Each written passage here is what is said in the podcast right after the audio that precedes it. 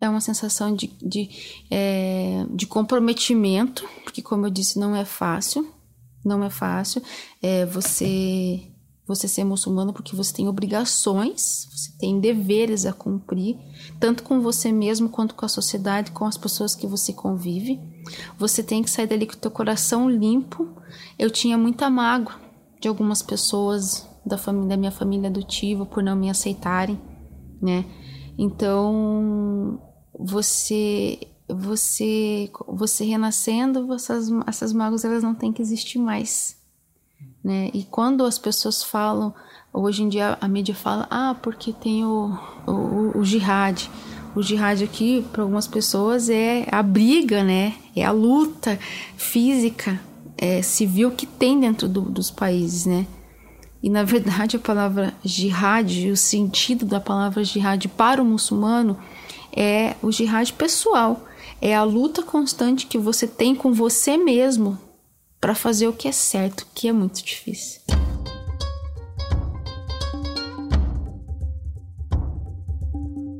Olá pessoal, aqui é Ivan Mizanzuki do Projeto Humanos, histórias reais sobre pessoas reais.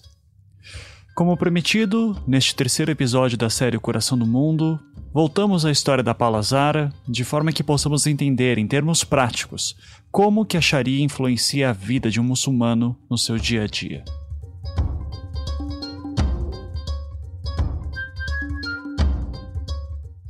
Então, a Sharia, como um sistema de leis, é uma mistura de interpretações ao Corão, de escolhas de sunas que serão usadas de base, além de jurisprudências e culturas locais. E antes de adentrarmos na questão do jihad, mencionada agora há pouco pela Paula, vamos dar um exemplo prático de costumes advindos de diferentes interpretações da Sharia. Como a Franciele mencionou, Sharia significa a senda reta, o caminho certo. Logo, espera-se que um muçulmano viva de acordo com os preceitos de sua religião. E mesmo sabendo disso, como vimos no último episódio, a Paula acabou tendo um filho fora do casamento. E não necessariamente porque ela queria isso. Quando as pessoas falam porque, ah, olham você usando um véu, eles acham que você é Virgem Maria reencarnada, né? Uhum. Você não tem defeito, você não fala palavrão, você não tem direito de de estar de, tá de mau humor, de tratar alguém mal. Eu, eu, sou uma pessoa normal. Eu errei. E assim, não vou falar errei. Deus que me perdoe falar que os meus filhos são um erro. Não são um erro. Eles não são, né? Eu, eu, eu, igual eu falo assim, às vezes eu converso muito com Deus, eu falo assim, Deus, eu tava querendo fazer o certo, eu queria casar com o pai do Nicolas, eu fazia o certo, só que o cara é pancado na cabeça. O que que eu vou fazer? Eu vou ficar quanto tempo lá? Quanto, quatro anos e meio. Eu vou ficar quantos? Eu ficaria quantos anos dando murro em ponta de faca? Era um sofrimento, é, é, ia ser um sofrimento desnecessário.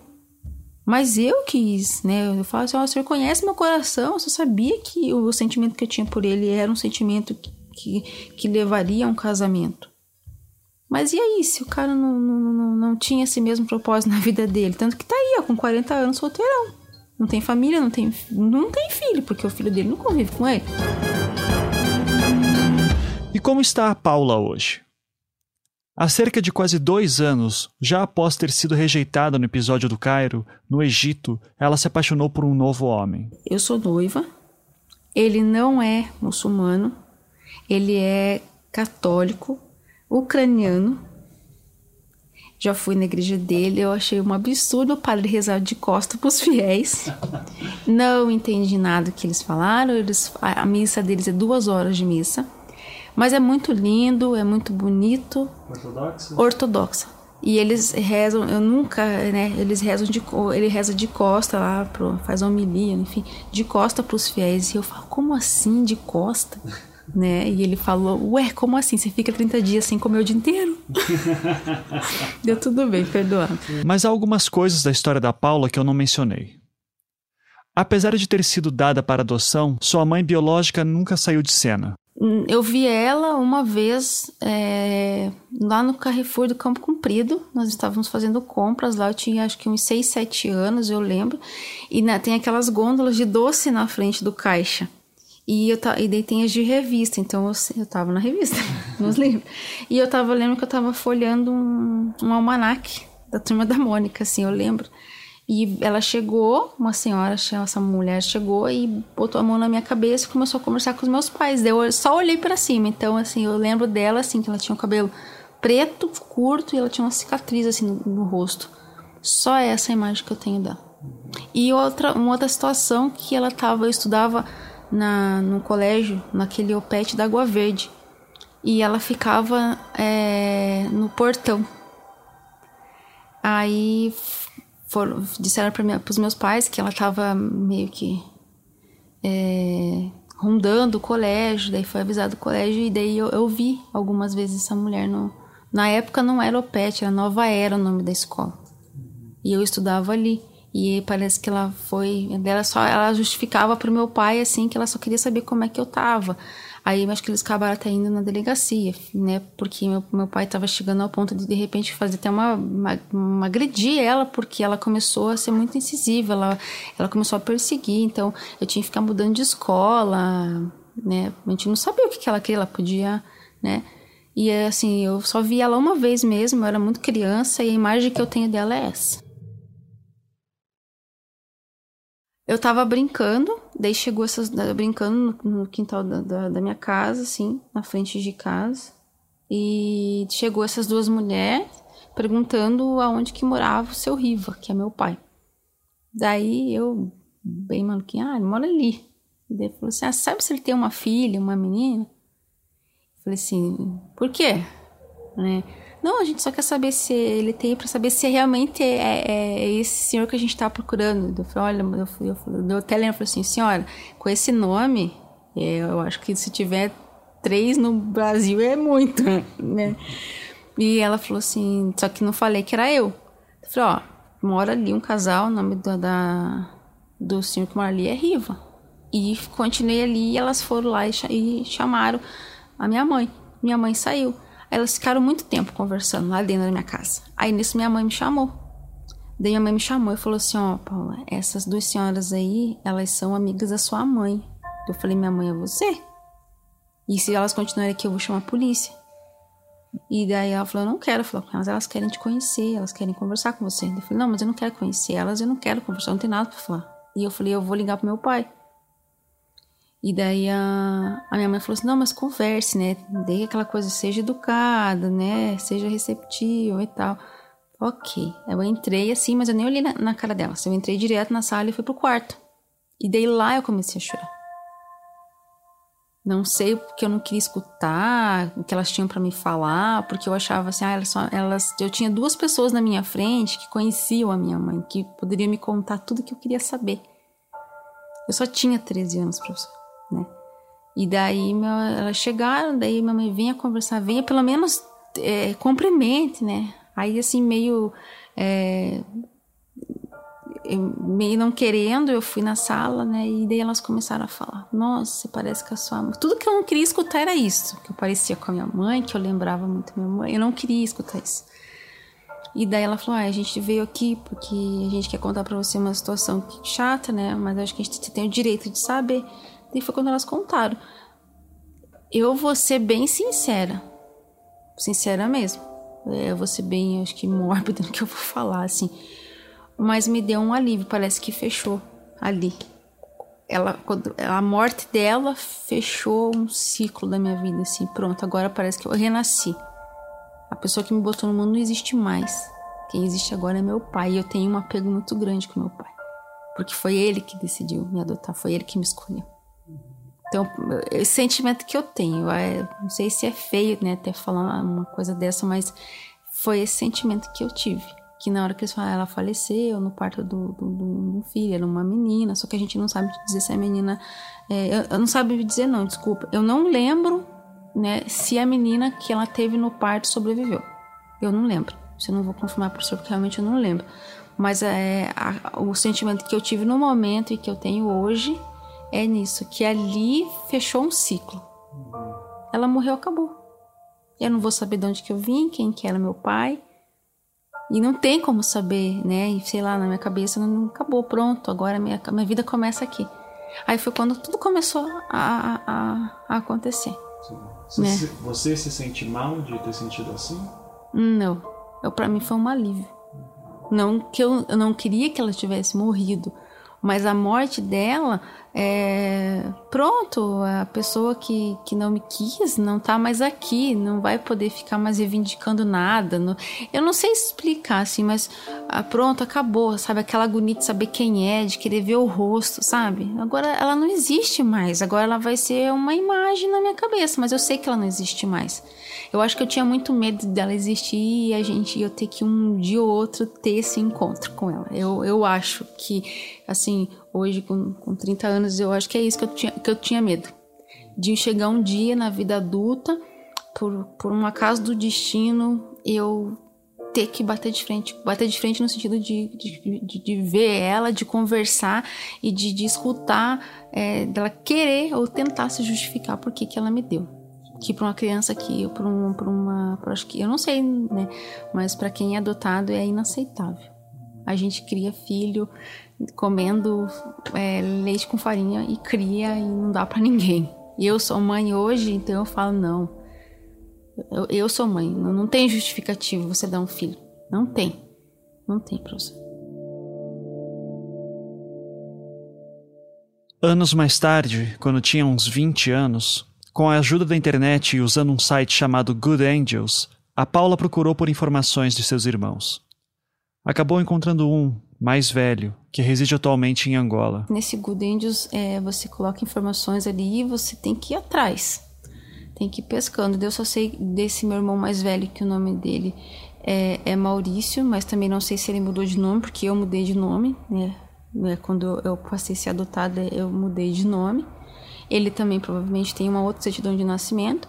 Tem um outro irmão que agora deve ter seus 25, 26 anos também. O que a gente sabe que o nome dele é, é Juliano, mas também não sabemos aonde ele tá. E tem essa menina que nasceu no dia que ela faleceu, que eu também não lembro. Porque elas falaram dessa criança, só que eu não lembro se ela sobreviveu ou não. Mas é, eu já fui muito atrás. Hoje em dia, não mais. Depois que eu tive o meu primeiro filho, eu não, eu não procurei mais porque acho que meu, a vinda do meu filho na minha vida preencheu é, aquele vazio que eu sentia na questão de família de sangue. Não saber de onde você veio às vezes pode ser uma oportunidade justamente para começarmos uma vida totalmente nova, sem amarras. Contudo, após ter entrado em contato com o Maurício, seu irmão de sangue mais velho, aquele que mora em Angola, ela descobriu que seu pai biológico, com quem nunca teve contato, também era muçulmano. E se antes seu compromisso com a religião já era forte, a partir dali, sua reversão ganhou um sentido ainda maior.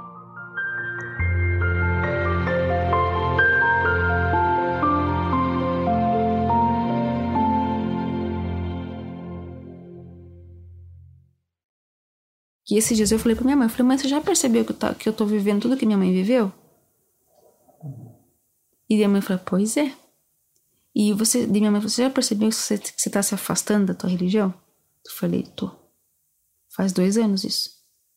E você viu a consequência? Veio um outro filho. Eu falei, tá, mãe, mas eu, eu uso o DIL, professor.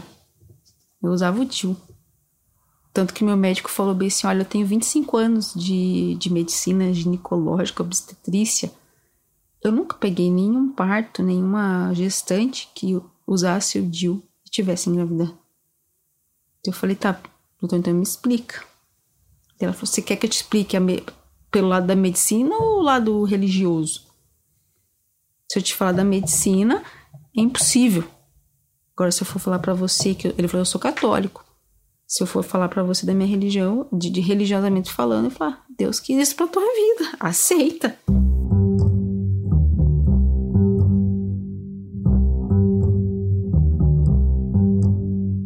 Hoje eu tenho dois filhos homens, que era tudo que eu queria, e eu posso dizer, eles são a minha, a minha família, é sangue do meu sangue, né?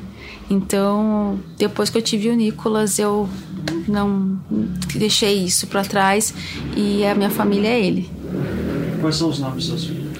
Nicolas Augusto e Bernardo. Quantos anos? O Nicolas fez 10 anos, o nome muçulmano dele é Ali.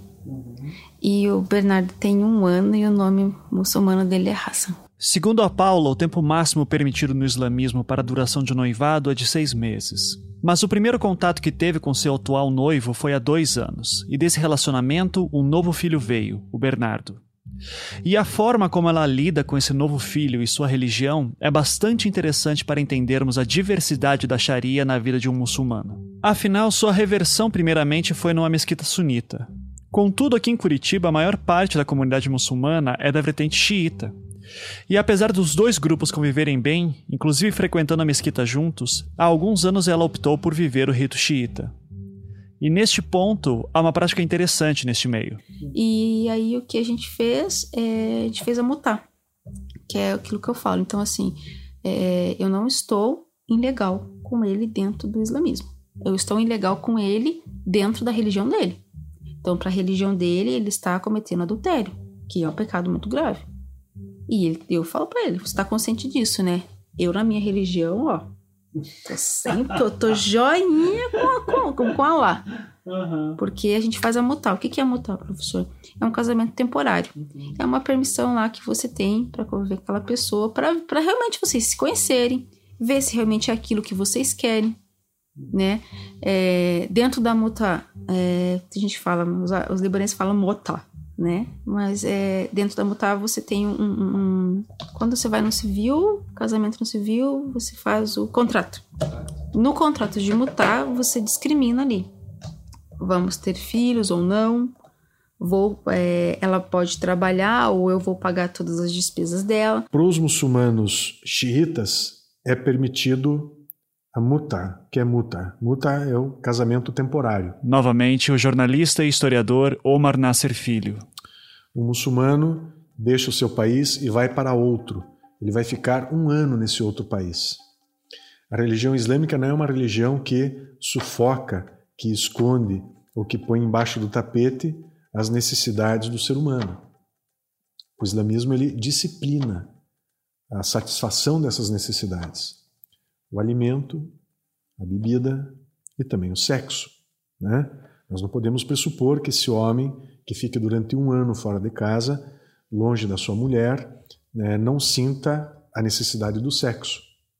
Então, o que, que o, a escola xiita diz? É permitido, nesse caso, a muta, ou o casamento temporário. Só que é casamento, ou seja, celebrado mediante contrato. Ou seja, isso implica em obrigações de caráter jurídico.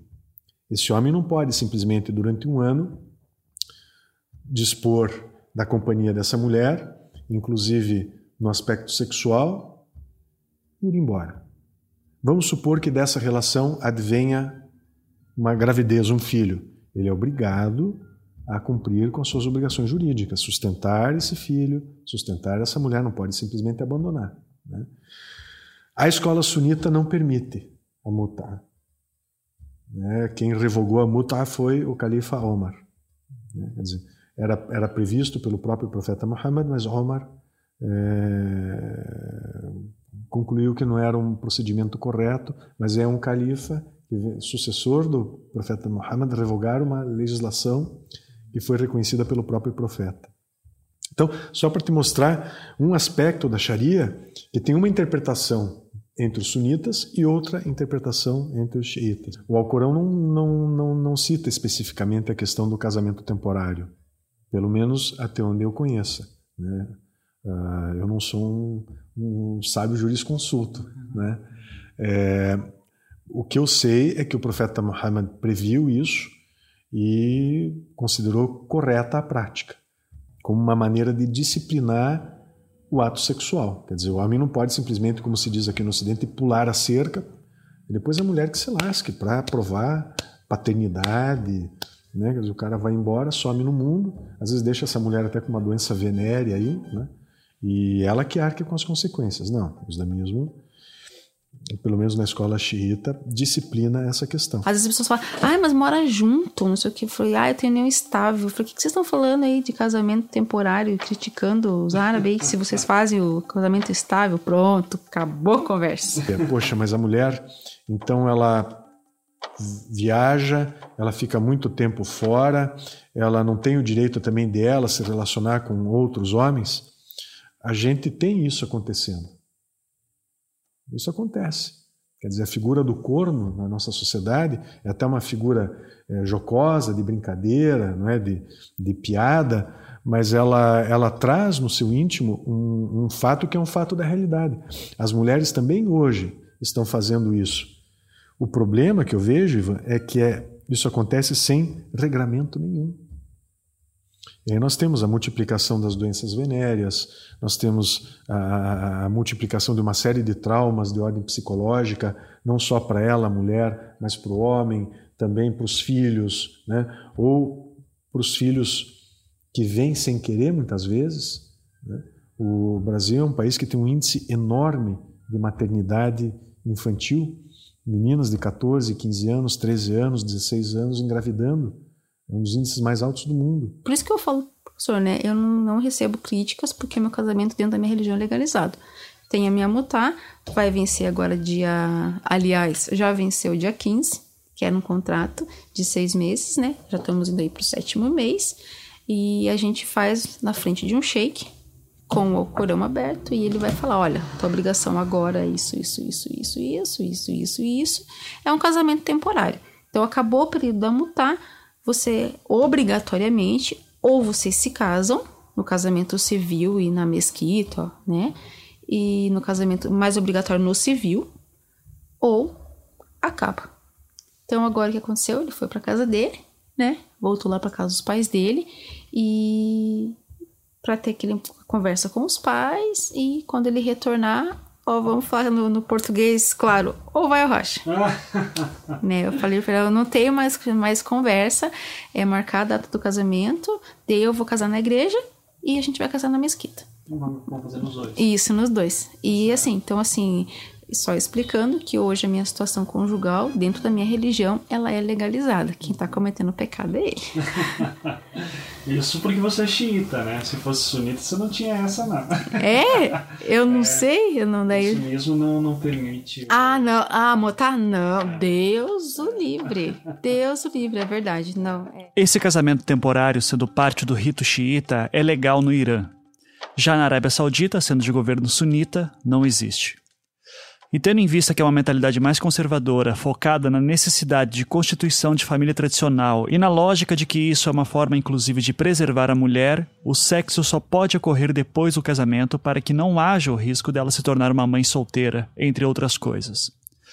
Ou seja, se quiser transar, tem que casar. Muito parecido com o que acontece, por sinal, em cidades do interior do Brasil, dos Estados Unidos ou em famílias mais tradicionalistas em geral, sendo muçulmanos ou não.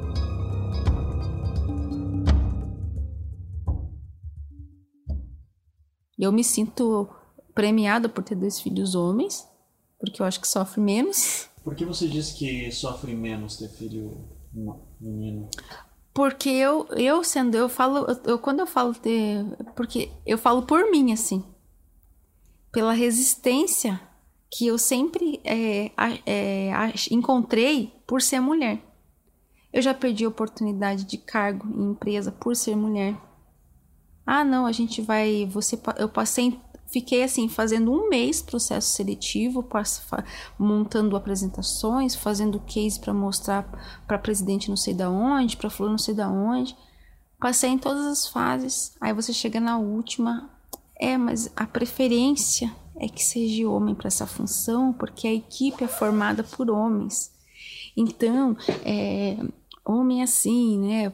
É, é, mais incisivo, a gente pode fazer alguma grosseria, e mulher é mais frágil. Então, a justificativa que me davam era assim, tipo, homem é o poderoso e mulher é banana. Se ele, se, se ele bater na mesa, você vai sair correndo. Ele vai ser teu chefe. Se ele brigar, você vai chorar. O homem não tem paciência pra mulher que chora. Já perdi umas três oportunidades de trabalho, assim, de, de, de estando numa empresa e de, de mudar de setor por ser mulher. E não era nenhum trabalho braçal, não. Era por ter uma resistência, não, mulher é muito, ah, mulher tem TPM, é, aqui não pode existir isso, entendeu? Ah, porque se eu falar mais alto com ela, ela vai chorar. Então, assim, pra, não, né, não que mulher sofra menos, que eu conheço grandes mulheres aí, grandes exemplos de mulheres, mas eu falo para mim assim, eu sofri tanto por ser mulher, né? E daí eu falando, ah, eu não, eu falo assim, eu não quero ter filha mulher não, porque eu acho que filha mulher sofre muito, mas é uma opinião pessoal minha pelo que eu vivi.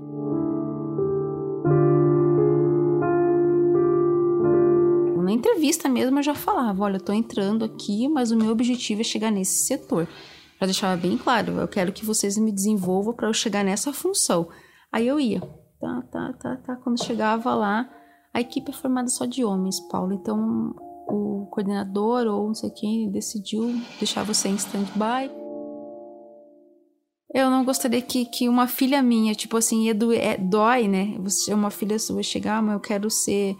Eu quero trabalhar no exército, mas eu vou. Vai encontrar uma resistência. Você vai encontrar resistência. Aí eu, eu posso dizer assim: ah, mas Paulo, você é muito fraca, você não pode deixar barreira nisso. Você, eu falei, tá, mas é que eu já lutei tanto sabe? Então eu acho que eh, hoje em dia a professora me poupa, sabe? Tanto que eu falei, acho que até pro professor Omar, que eu não tinha falado das situações que, aconte que aconteciam meio que diariamente com a gente na rua, porque eu já passei por tanta coisa lá atrás que eu acabo me querendo me poupar, porque daí você vai contar, você vai reviver aquilo que você passou. Então, na questão para me poupar mesmo, né? Aí minha mãe fala, ó, para você morder a ponta solinha, você ainda vai ter uma filha mulher. Eu falei, tudo bem. Se Deus, inshallah, se Deus quiser, ele me deu uma filha mulher, mas que ela não vai ser como eu. Ela não, ela não vai ter medo de ter filhas mulheres, né? Eu posso, Deus pode me dar uma filha mulher, vai ser bem-vinda, mas ela não vai ser como eu. Ela não vai ter medo de ter filhas mulheres.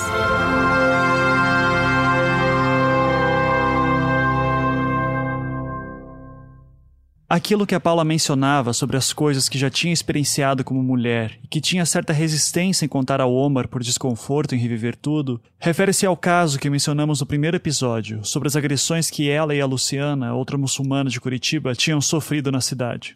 E o que leva essas mulheres a serem identificadas como muçulmanas é justamente o fator de suas vestimentas. No caso, o uso do véu. E aqui, novamente, entram as diferentes interpretações da Sharia. É, você o que está usando é um hijab. Hijab. Hijab. Hijab. Hijab. Uh, eu sei que vamos lá. Hijab, chador, burca. burca. Tem mais algum? Niqab.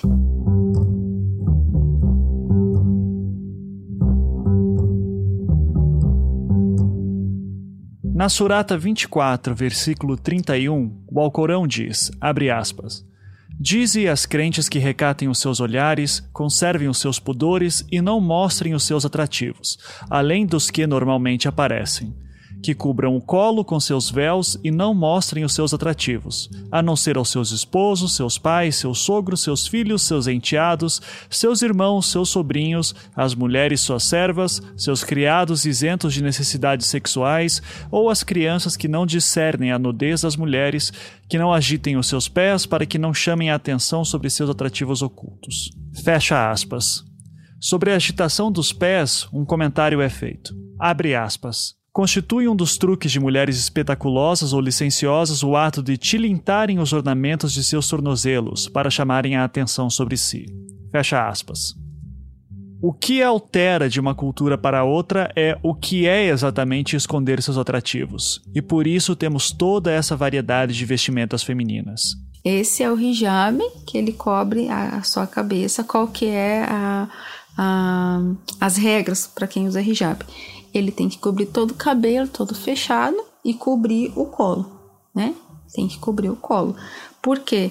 É, não é recomendável que a mulher use roupas ali que modelem o corpo dela, porque o atrativo visual vai ser isso, né? É, e o homem ele tem que se interessar por ela, não pela estética. Também, porque uma das escolhas quando dentro da religião é que a mulher também tem que ter uma beleza e não precisa ser aquela beleza de Miss. Não, mas a mulher, se ela quer se cuidar, ela pode, né, é, usar uma maquiagem, enfim. Mas aí esse é o. Ele cobre o colo, né? E tá. O hijab é o véu. O véu islâmico que eu falo. A burca, que é, é. Ela foi imposta pelo regime talibã no Afeganistão, né? Ela é toda fechada, que é aquela que tem só aquela tela no, nos olhos, né? Então é toda fechada, né? Essa é a burca. O chador ele é usado no Irã. Né? Ele é mais comum no Irã, que é só o preto, aquele pano preto que elas jogam desde a cabeça e tapa todo o corpo. Esse é o chador, que é mais comum você ver no Irã. O niqab é aquele que cobre, né, e deixa os olhos à mostra, sem a tela. Preto também cobre até as mãos, né? Então ele vem aqui cobre a mão. Esse é o niqab. Os olhos eles ficam à mostra. O Corpo homem inteiro? corpo inteiro.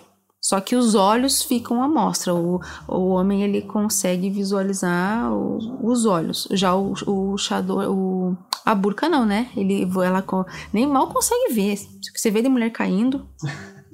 É, é, você senta naquela estação de trem que a mulher caindo, tropeçando, porque não enxerga mesmo. Eu já coloquei aquilo, eu falei, gente, é um absurdo isso. Você não vê, você não vê. Você parece um, um cavalo, assim, né? E aqui você não consegue ver o chão. E o, e o, e o niqab, ela fica com os olhos.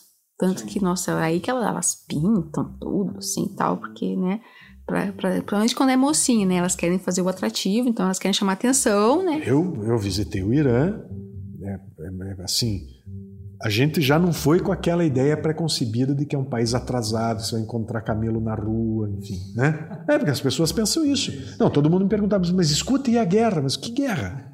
A guerra no Irã? Não, o Irã não tem guerra. É um país extremamente moderno, belíssimo. Mas a gente passava nos centros das cidades, qualquer cidade, de médio, de grande porte, as vitrines das lojas, os manequins com mini saia, sapato de salto, é, vestidinho curto, né? A gente não vê as mulheres na rua assim, mas a gente sabe que elas compram isso e usam essa moda por baixo do seu chador, por, por baixo da sua abaia. Aí chegam na casa da amiga ou chegam mesmo no seu lar, aí usam. Então é uma é uma sensualidade é, muito voltada para o próprio indivíduo. Então ele quer se satisfazer, ela quer se satisfazer bonita e voltada para o cônjuge, porque o casamento é algo muito sério dentro da cultura islâmica. Ao contrário do Ocidente, nós exercemos uma, uma estética corporal, uma moda muito voltada para o outro. Nós queremos ser bonitos, bem vestidos, com a barba bem feita, para que o outro nos perceba bonito. Não para uma satisfação pessoal e não para a satisfação do meu companheiro ou da minha companheira.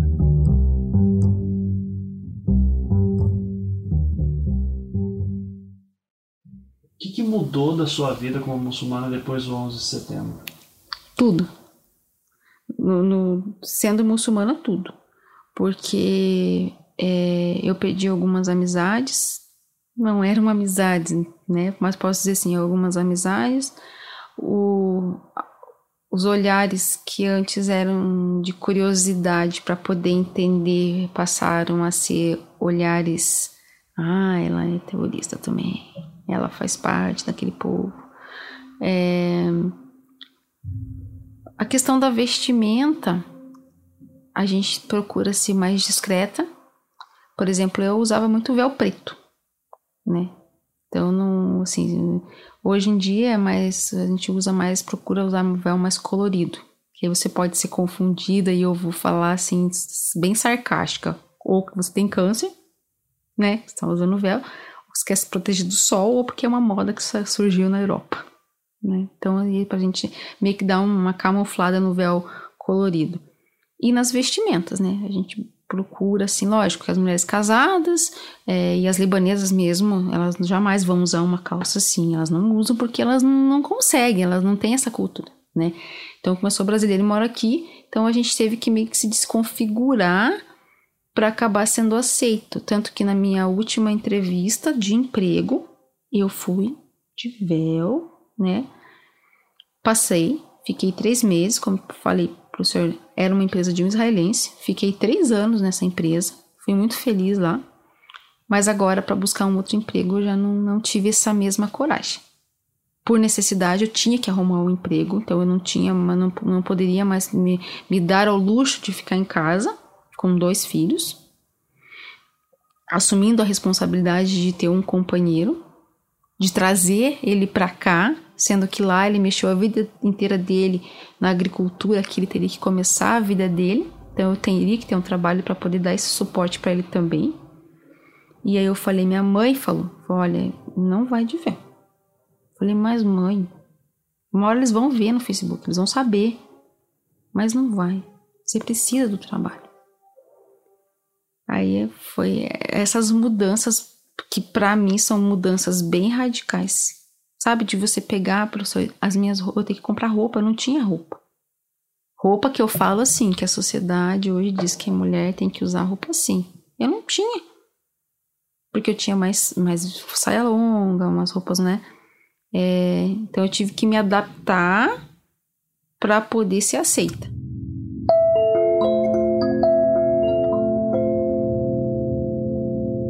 Tava numa conversa informal, aí a irmã pegou e começou perguntou para mim: "Ah, mas as pessoas têm muito preconceito e tal e tal". Entramos nessa conversa.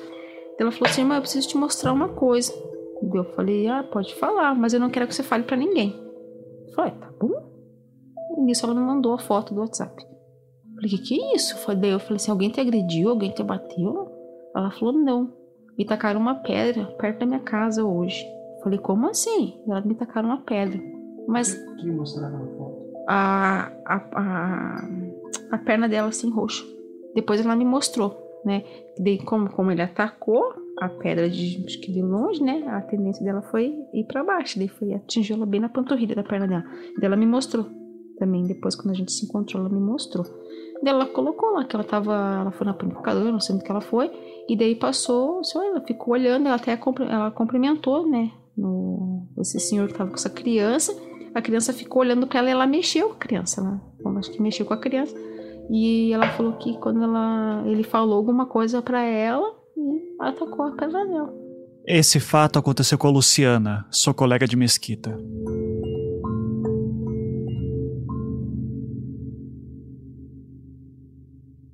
Aconteceu isso com você? Eu falei, eu nem vou te contar o que aconteceu já comigo aqui em Curitiba, porque você vai ficar assustada. E ela faz pouco tempo que ela é revertida. Então, assim, eu não falo, né, professor? Eu vou falar, a pessoa vai se assustar. Daí ela pegou, eu falei, não, isso não pode acontecer. Eu falei, você me desculpa, mas eu não posso ficar quieta. Porque já, nossa, já pra, comigo, eu já fiquei quieta há muito tempo, eu já não aguento mais, eu tive que desestruturar toda a minha vida, mudar todas as coisas que eu fazia, é, por causa de ignorância dos outros. Não quero mais. E daí eu peguei. Eu peguei e falei pra ela: infelizmente você vai me perdoar, mas eu, tô, eu já acabei de encaminhar pro Gamal essa foto.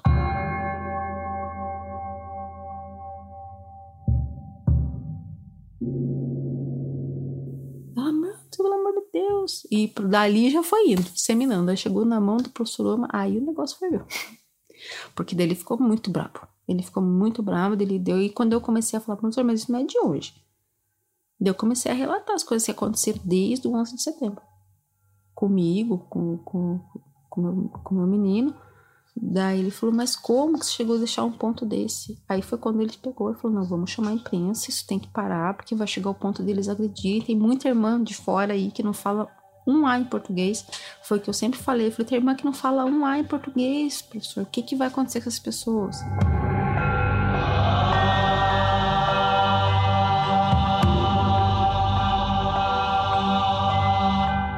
E daí eu peguei esse dia, eu peguei ônibus, eu sempre sentava no, atrás do motorista, sempre até hoje assim.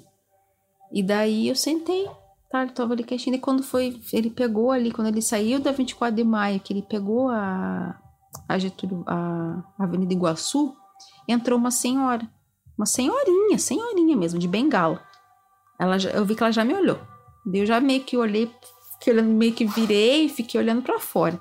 Na hora que ela entrou, ela sentou do meu lado e o banco de, de especial tava vazio. Aí eu virei de, de lá, meio de lado, assim, né? E daí ela me cutucou assim. Ei! Daí eu olhei e sorri para ela. Eu pensei que ela tava me cumprimentando. Ela me cutucou assim, falou: Volta pro teu país e para de ficar roubando nosso dinheiro. Aí eu virei, a cobradora escutou e fez um gesto, tipo, ah, tá maluca. Aí eu continuei quieta, nem respondi ela. E foi, foi, foi. Não, nem isso. Ela desceu logo dois pontos depois, assim. ela desceu, ela pegou ali já na, no primeiro, já desceu acho que em dois pontos, porque ela desceu perto do, do Pequeno Príncipe, assim. E quando ela foi descer, antes de descer, ela falou assim pro motorista: Ah, eu é, posso ir uma senhorinha, mas muito esclarecida. Também não justifica por ser senhora, uma senhora, uma senhora já de, de uma certa idade. Bem esclarecida, porque ela falou muito bem com, com o motorista, assim, a forma dela falar, você vê que é uma pessoa esclarecida.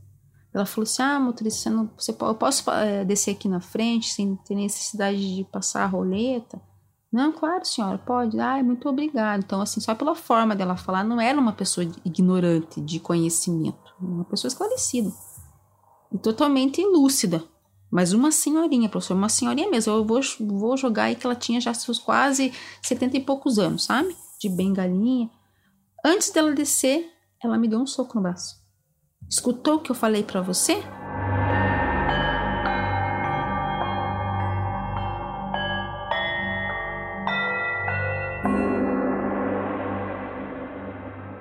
Quando ela me deu o soco no braço, ela pegou e desceu. Eu falei, daí a cobradora, o que, que é isso, senhora?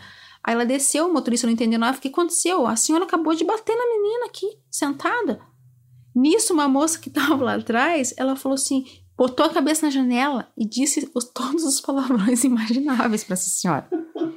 Um rapaz, ele falou, moça, quer que eu chame a polícia? Segura essa velha louca, não sei o quê. Eu falei, não, tipo, aí te bloqueia, sabe? Você não consegue falar, você não consegue pensar, você não consegue revidar, você não consegue... Você fica totalmente sem ação nenhuma.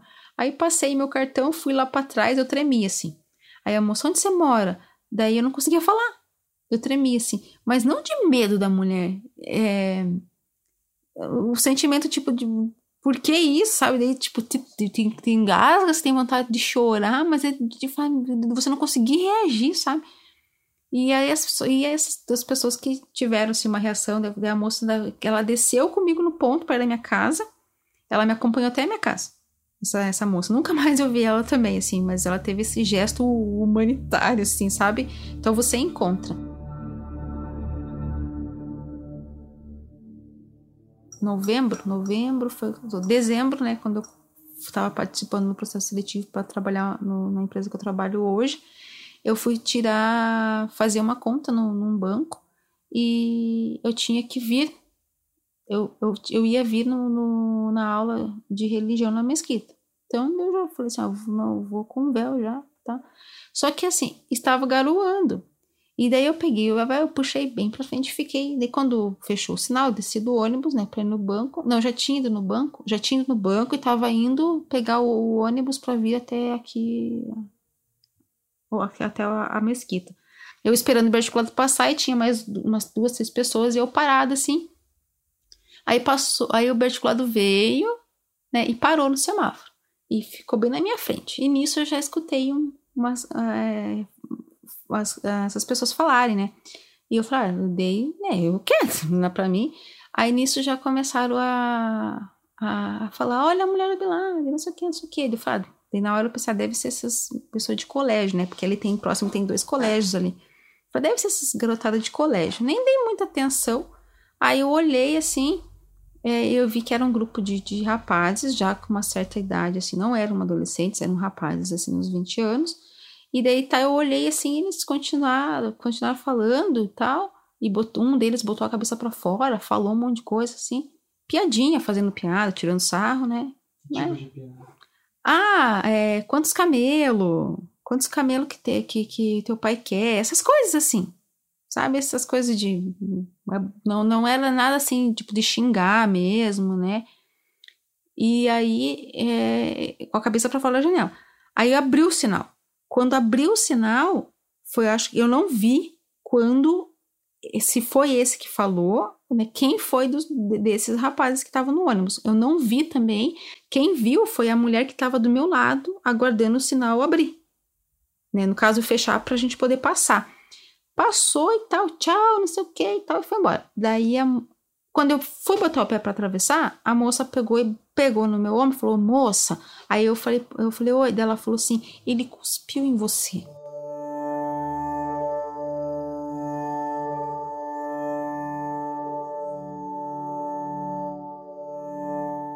Eu falei, moça, eu não acredito. Ela assim, cuspe, tá tudo sujo o teu, teu véu, moça. Bem atrás, porque ficou bem aqui, né? Eu tava assim, ele passou, ficou bem aqui. Aí eu passei, quando eu puxei, você não quis nem ver, professor. Eu peguei, já tirei também. Não pude vir na minha aula, porque eu, não, eu, eu tenho vergonha, eu vou falar, eu tenho vergonha de chegar ali, quando eu chego aqui perto, eu, eu uso o véu porque eu tenho vergonha de encontrar alguém mais velho, assim, que por respeito mesmo, né? Eu falei, eu não tenho véu, eu não vou até a mesquita, eu sei que tem lá, mas eu não vou, né? Não, não tem o administrador da, da, da ele nunca me viu sem véu, eu não vou lá, tenho vergonha. Tive que cancelar uma coisa positiva, bacana, que, que eu ia fazer por causa de um cidadão desse.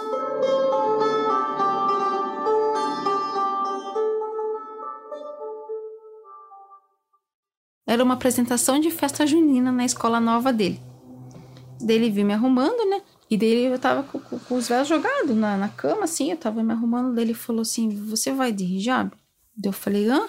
Você vai de hijab? Eu falei assim: Não, entendeu? Eu queria que você não fosse. É que senão vai começar a fazer piadinha, ou tirar sarro, e eu não vou aguentar. Eu não aguento mais nada. Eu vou responder. Aí já vão falar que eu sou briguento, né? É coisa daí, comentário de criança, né, que ele fez. Mas ele me pediu para eu não ir, para as crianças não ficarem fazendo piada. Eu falei para ele: você tem vergonha da tua religião? Ele falou: não é a minha religião, é as pessoas que ficam tirando sarro e falando que a gente é terrorista.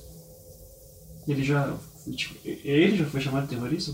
Filho de, da, ah, filho do Bin Laden. Ele falou que ele falava que ele era filho do Bin Laden e que a mãe dele era uma mulher bomba. Quando que foi isso? Eu fui buscar o boletim dele. E aí as crianças me viram. Que daí, daí ele, mãe, né? Ele veio e tal. Daí, quem que é? Eu escutei as crianças falar. Daí ele falou que ele chegou em casa no outro dia. Ele falou, ah, ele falou ah, mãe, falaram pra mim que você é a mulher bomba que, que é mulher bomba? Que ele era menor, né? Eu falei, ah, é brincadeira, coisa de criança, Nicolas. Dele é, eu sei, porque ele é muito esperto. Mas, assim, eu falo pra ele, eu falo pra ele assim, que ele tem é, é uma escolha dele. Mas Deus o livre, ele adora a mesquita, é, a, a família que, igual ele eu falo, né? Ele aprendeu a andar ali dentro. Então ele tem referências. Né? E tá muito bem claro, acho que para ele, se eu percebo assim que ele tá ficando mais velho, assim, tá muito bem claro. E eu acho que ele vai ele vai por esse por esse pensamento, ele vai por esse caminho. Se falarem para ele assim, tanto que ele fala para mim que ele hoje esses, tempos, esses dias ele falou para mim, ele fala: "Por que que você não usa mais o hijab?" Eu falei: "Ah, por uma, uma questão de, de várias coisas". Ele me pergunta. Eu não vejo você. Por que, que a gente não vai na mesquita mais? Ele me pede muito isso. Por que, que a gente não vai mais na mesquita mais? A gente ia todo dia, porque a gente tipo, morava ali. Fala, ah, porque a mamãe trabalha, porque daí fica o horário das rezas não bate, tem que ir pra escola, fica mais corrido. Mas nos domingos, nos domingos a gente pode ir, por que, que a gente não vai mais? Então, assim, ele me cobra e as pessoas da comunidade também me cobram dele não tá indo na mesquita com frequência mais. Porque, consequentemente, ele vai se afastando, né, professor? Ele vai, ele vai esquecendo, ele é criança. Mas ele já, ele já me pediu, sim. Uma, umas, algumas vezes ele me pede, assim, pra, pra não usar, para as pessoas não, não ficarem tirando o sarro dele. O que, que, você sentiu da primeira vez que ele disse que chamaram, que as crianças te chamaram de mulher bomba? Ah, eu fiquei muito triste, porque atrás dessas crianças existem adultos, né?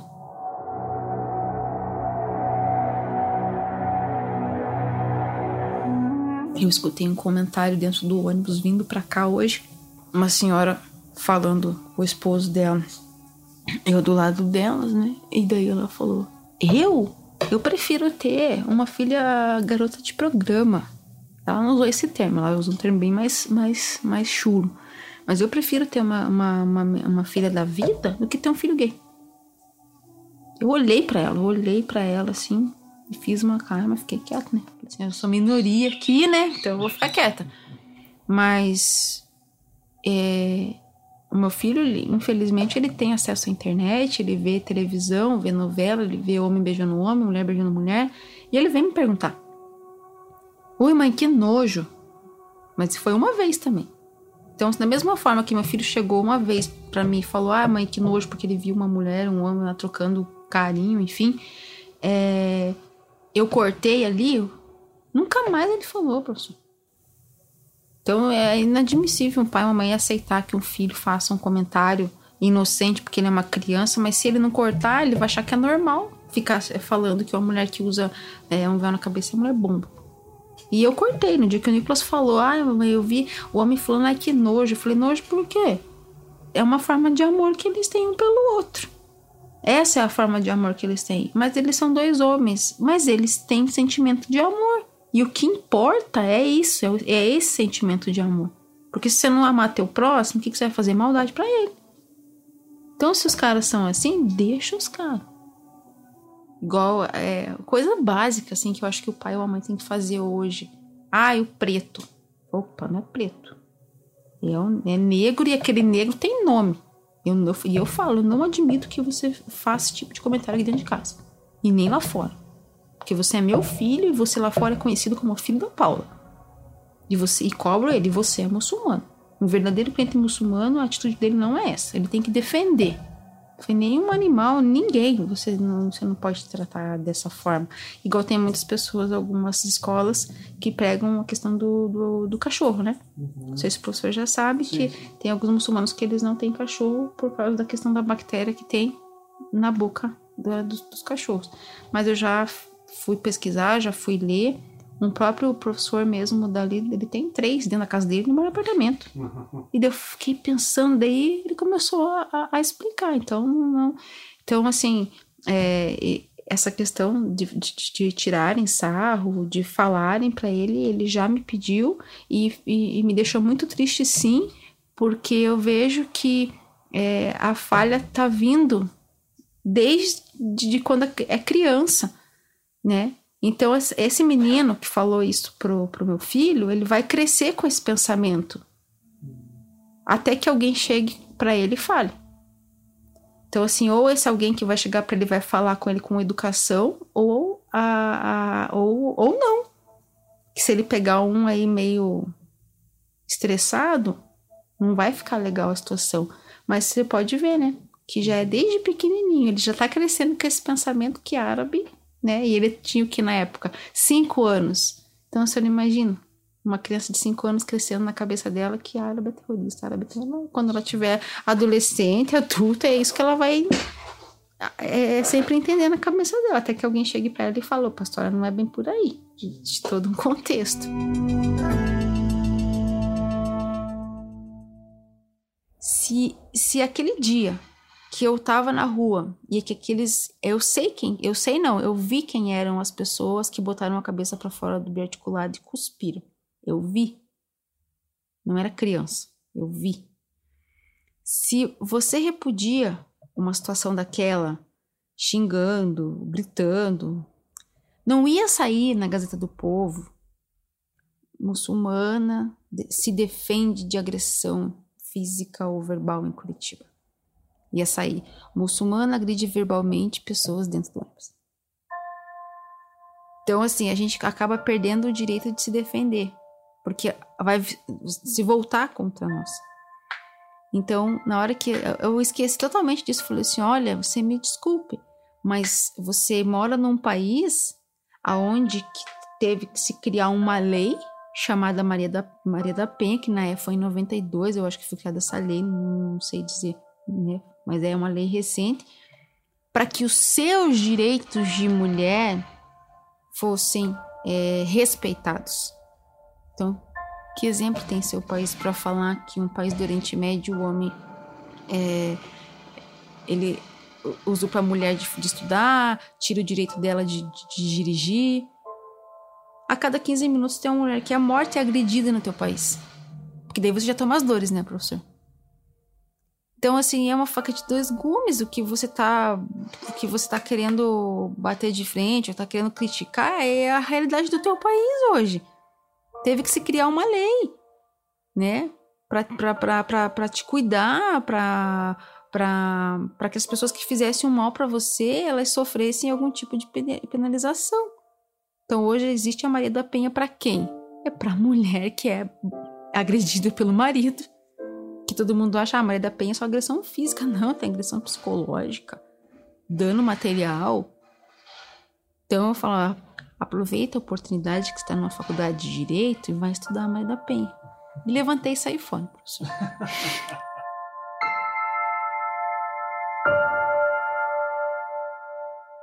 Como pudemos ouvir, os problemas que a Paula enfrenta no seu dia a dia não estão limitados à sua religião. E curiosamente, as agressões que sofre por conta da sua vida religiosa não acontecem dentro do círculo islâmico, mas justamente fora dele, pelo resto da população. Mas assim, mas a, cada ano que passa, professor, eu vejo que as agressões elas ficam mais graves. Até o ponto de chegar de uma agressão física de tacarem pedra. Ah, é, de, de tacarem as coisas assim.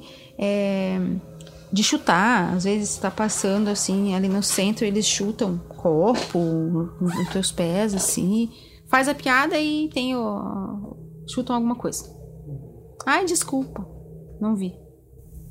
É, e, essa, e essa resistência que tem quando você vai em comércio, né? Quando você vai em comércio, é, você sempre vai ficando meio de lado, assim. Se você não chegar e for firme e eles ver que você fala português, assim, você não é atendido. Né? Mas aí a gente acaba tendo que ser receptivo já para quebrar essa ideia. É, é, eu falo assim, ah, para ir no para ir no shopping tranquilo, você tem que ir meio disfarçado, porque você acaba virando ponto turístico. As pessoas querem tirar foto. Aí você vai em shopping, eu vejo gente tirando foto de celular. Isso é o que eu mais vejo. Quando você passa, você só escuta. Então, eu tiro foto de celular. Até, até então a gente não se incomoda né? Mas aí quando vem as piadinhas, mas se eu sair daqui agora para eu atravessar para ir para casa, um ou dois comentários vai vai existir. Né? Nesse, nesse tipo de comentário, sempre é, agora como é moda, Estado Islâmico é sempre voltado para isso. Ó, o integrante do Estado Islâmico. Quantas vezes por dia que você ouve? Professor, é assim, eu tô na rua, eu saí pra rua, eu estou passível a escutar comentários. Então eu posso dizer assim que se eu sair, como eu falei, se eu sair daqui agora, vai ter comentário. Até eu chegar na minha casa. Aí amanhã, se eu for trabalhar e estiver usando hijab, comentário também. Então é uma coisa que diariamente acontece. Eu não, vou, eu não vou ah, dizer que eu vá sair é, é, e nunca ninguém vai falar nada. Ou tem as piadinhas, né, que te falam, ou alguém sempre vai chegar, tipo restaurante. Restaurante é o lugar que, assim, é, não dá pra ir, porque você vira ponto turístico. Você vê toda hora alguém filmando, você vê as pessoas filmando, você vê as pessoas tirando foto. Aí você vê assim, tipo, aí você, o que, que você pensa na tua cabeça? Salvou lá, pegou um grupo do WhatsApp, mandou tua imagem pra lá e você tá virando chacota. E a primeira coisa, eu não vejo mais o lado positivo de que achou bonito a cor do meu véu e tá tirando uma foto porque achou bonito. Automaticamente já me leva pro lado negativo. Pronto, tirou foto, agora vai minha imagem vai ser vinculada no, nesses grupos de WhatsApp e pronto, virei chacota. E é verdade, porque já chegou para mim. Né? Tanto que esses negócios de grupo assim eu nem participo. Porque eu não aguento ficar recebendo mensagem porque Estado Islâmico, porque não sei o quê, porque não sei o quê, porque não sei o quê. E uma vez chegou uma foto minha tiraram a foto da Gazeta do Povo. Da, acho que foi na Gazeta do Povo, que eu, não, foi na tribuna, que eu saí na capa da tribuna. Tiraram a foto da tribuna e colocaram é, o Estado Islâmico é, dominando Curitiba. E aí, passando de grupo, de grupo, de grupo, chegou em mim, a minha foto. Nem eu sabia que eu estava na, na tribuna, na capa, professor. Nem eu sabia.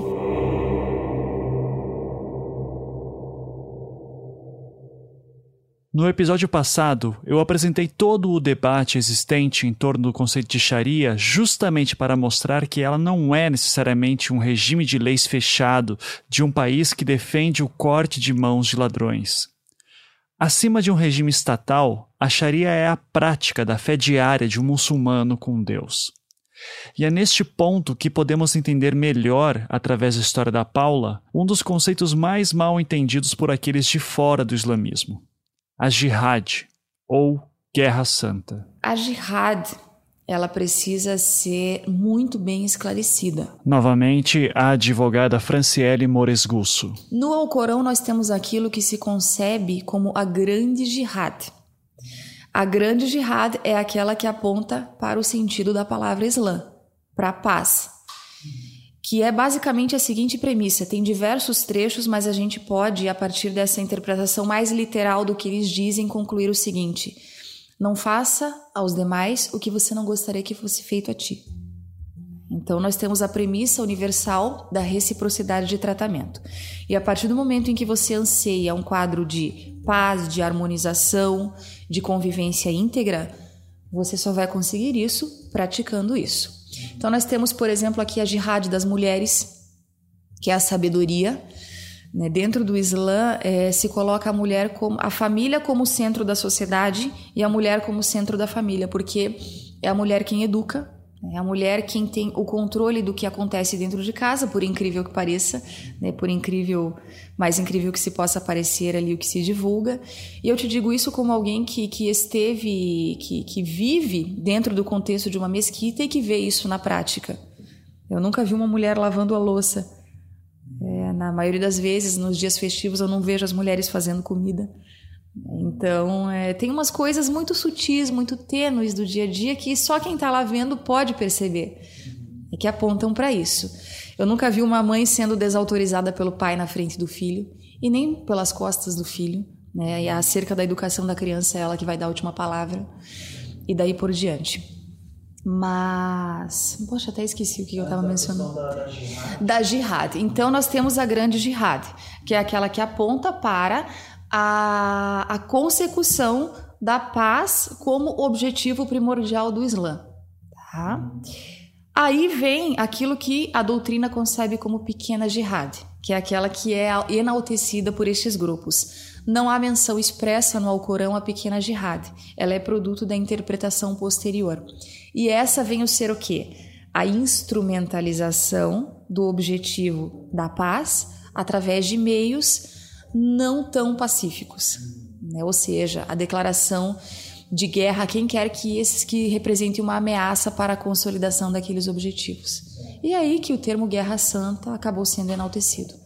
Mas no Alcorão a jihad existe, mas não é essa jihad no sentido de guerra santa que a gente vê pela mídia. Eu vou te dizer, existe um hadith do profeta Muhammad que ele vai dizer o seguinte. Novamente, a antropóloga Franci Rose, professora da USP. Alguém vai perguntar para ele, ah, é um conselho, se eu tiver que, que você me dá um conselho, é, profeta, que, profeta que, que, conselho você me daria? Ele vai dizer, é, não fique nervoso, não fique nervoso, não fique nervoso.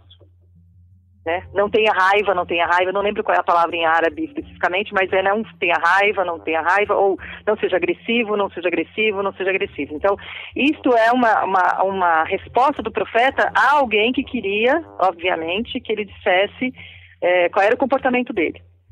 Então, o, quando você está falando de batalhas que os muçulmanos enfrentaram, eram quase sempre batalhas de defesa pessoal quase sempre eles tiveram que se preparar para a defesa, porque no Islã, assim, as passagens elas são muito claras, quer dizer, quem mata o inocente é como matar a humanidade inteira. É, você não pode atacar o outro, é, é, você, primeiro você tem que esperar ser atacado, porque tem a questão da legítima defesa, né, e aí você pode responder a isso. E, é, e o profeta, ele era perseguindo, né, no período da reviração, ele começou a ser perseguido. Então, ele começou, de certa forma, as pessoas começaram a lutar. Você pode dizer, ah, é porque eram clãs, porque eram tribos, porque era naturalmente assim. Você pode até dizer, mas você pode dizer também que todas as falas do profeta nesse período e as revelações, eles incidiam em relação da, do respeito aos presos, por exemplo. Você, uh, no Islã é proibido ter escravos, por exemplo. Então, quando a pessoa se converteu ao Islã naquela época, a primeira coisa que o profeta dizia à pessoa, assim, vá lá e liberte seus escravos. Não dá para ser muçulmano e ter escravo. Então, isso, isso é história islâmica, história da vida do profeta. Então, quando você lê a história da vida do profeta, e eu li várias biografias da, da vida do profeta, você começa a comparar o comportamento dele. Né? Eu, eu li da Kari Armstrong ao Lins, então, assim, tem várias histórias que vão contar desse Islã de paz, então faz sentido. E aí, no, o conceito de jihad, por exemplo, é um conceito que tem. Você tem uma jihad grande e uma jihad pequena. A jihad grande, que é a principal, é a jihad que. Porque jihad significa empenho, dedicação e esforço em árabe. Então, o muçulmano ele tem que se dedicar, se esforçar em ser um bom muçulmano. Em construir o seu adab. O que é o seu adab? O seu comportamento em ser generoso, em repartir aquilo que ele tem, em glorificar a Deus, né, em dizer Subhanallah a todos os momentos da sua vida, é, tudo se referenciar a Allah, né, que Deus seja soberano, Deus o glorificado. Então, a partir do momento que você se dedica a ser um bom muçulmano, a sua jihad é essa. A outra jihad é da expansão do Islã. E não está dito que você tem que matar as pessoas para que elas sejam convertidas.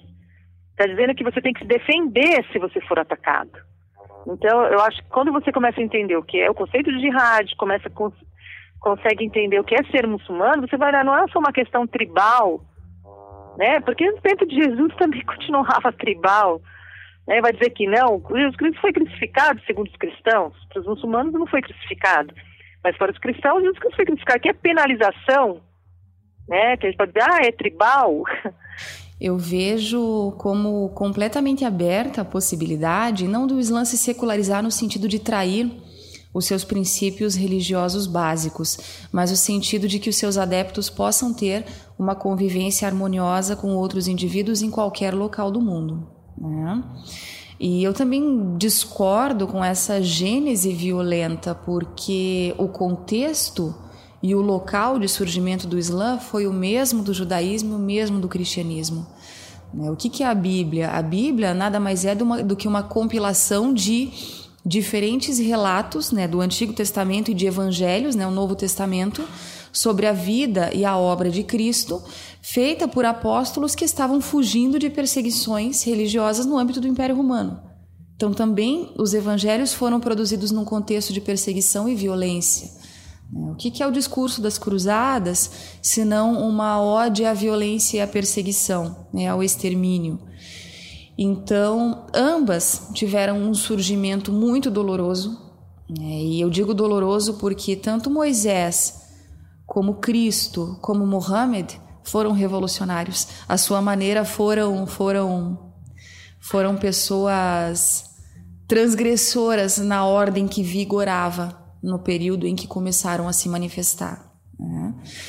Então, fazendo esse paralelo entre essas três e considerando que cristãos podem ter uma convivência harmoniosa, que judeus podem ter uma convivência harmoniosa, muçulmanos também podem. E eu te digo isso por conta própria. Eu consigo ter uma convivência perfeitamente harmoniosa com outras pessoas. Um dos meus melhores amigos no trabalho é um judeu cujo pai é sobrevivente do Holocausto que serviu em um kibbutz em Israel. E eu sou completamente pró-Palestina. Então eu realmente discordo dessas afirmações. Né? O gene da violência ele não está plantado no Islã, ele está plantado na sociedade onde ele surgiu, no período onde ele surgiu e infelizmente ainda hoje. E a gente precisa avaliar fatores como geografia, como geopolítica, né? nos locais onde o Islã se desenvolve com maior ênfase. Mas não significa dizer que o Islã ele se predetermine à violência. É muito pelo contrário. Então eu acho que é muito arriscado usar essas categorias que a gente entende nos dias de hoje e não entender como é que foi feito. Né? O profeta ele migra para Medina. Medina todos eram muçulmanos. E o profeta vai preferir morrer em Medina e vai ser enterrado em Medina, porque diz assim: Eu amo a minha cidade que é Meca, mas Medina me deu tudo que, que Deus me mostrou de bom. Então eu acho que é, o, a, o, entendimento de ser muçulmano ele perpassa pela história do profeta. Né? Ele foi exemplo disso. Né? Essa passagem da vida de Muhammad é relevante para o que estamos levantando aqui, especialmente quando a mídia divulga a jihad como uma guerra santa contra todos que não são muçulmanos. Afinal, se a Sharia é a lei islâmica interpretada especialmente à luz dos atos do profeta em vida, é importante citar que em sua mudança para Medina, no ano de 622, ele redigiu uma constituição chamada hoje de Carta de Medina. Diferente do Alcorão, que na crença islâmica lhe foi ditado pelo arcanjo Gabriel, este documento foi de autoria do próprio profeta, e entre tantos artigos prega-se que todas as religiões devem ser respeitadas, com citação especial aos judeus. Logo, se este princípio fosse seguido, o atual conflito entre Israel e Palestina talvez não existisse atualmente. Contudo, se por um lado o profeta falava que nunca se deve atacar um inocente, mas apenas defender-se caso seja atacado, entramos aqui novamente no problema da interpretação. Os terroristas radicais, por exemplo, entendem que o simples fato dos Estados Unidos exportarem seus filmes para o resto do mundo já poderia ser visto como uma forma de opressão. De qualquer forma, radicais por radicais, eu, Ivan, não consigo ver grandes diferenças entre esses malucos e membros da Ku Klux Klan, que é cristã. Todo grupo radical é muito seletivo em suas leituras sobre o que é uma ideologia religiosa. O islamismo não é exceção neste caso. E por mais que há histórias de guerra da biografia do profeta, estas não compõem a sua totalidade. Depende do que você vai escolher como modelo. De não ataque, de não responder. Por exemplo, tem uma história muito bonita do profeta Muhammad que ele passava sempre no, na frente de uma casa, é, acho que era de um judeu, se não falha a memória, e toda vez que ele passava na frente dessa casa, desse homem, esse homem jogava lixo no profeta. Jogava lixo todos os dias né, jogava, falava bobagens para ele e o profeta não respondia. Teve um certo dia que ele passou pela mesma rua e ele não foi agredido, não, esse rapaz não jogou lixo nele. E aí ele parou e perguntou para a pessoa que estava na porta, ah, mas cadê o fulano? Ah, ele está muito doente. Aí ele falou assim, bom, eu posso visitá-lo? Pode. Então ele, o profeta foi à casa da pessoa que jogava lixo nele, que xingava ele, para ver como é que ele estava. Então, esse é o comportamento. Tem várias biografias do profeta, essas histórias e outras histórias dele, né, de como ele respondia às agressões. Então, é, o que foi transmitido, obviamente, porque ele era um homem de batalha, de, que, foi, que, que enfrentou várias batalhas, Badra, né, que é a famosa, tem, depois da morte dele, Aisha enfrenta a Batalha do Camelo. Então, assim, você vai ter várias histórias de guerra, né, porque é, naquele tempo é, se viviam é, nisso. É, mas as, as, partes do comportamento dele as pessoas não narram. Isso que eu acho engraçado, né? Você conta o lado bélico como se só existisse esse lado. E esse lado, dentro do próprio Islã, ele é muito pequeno perto do, do comportamento que o profeta ensina. Da forma como ele ensina as mulheres, como ele ensina a Hadija, de como ele ensina o próprio Ali, né? Que ele criou dentro da casa dele, né? Porque é, tinha ficado órfão assim como o profeta ficou órfão.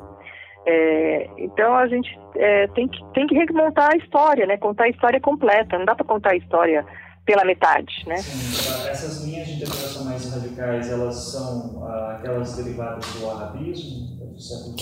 O Estado Islâmico ele é de raiz wahhabista, né? Al-Wahhab, né, que é, foi um, um, líder religioso, disse religioso, né, extremamente ortodoxo. Tá? Até os sunitas mais ortodoxos se assustavam já naquele período com a concepção dele. E, enfim, acabou resultando em movimentos como o Estado Islâmico que nós vemos na atualidade. Né?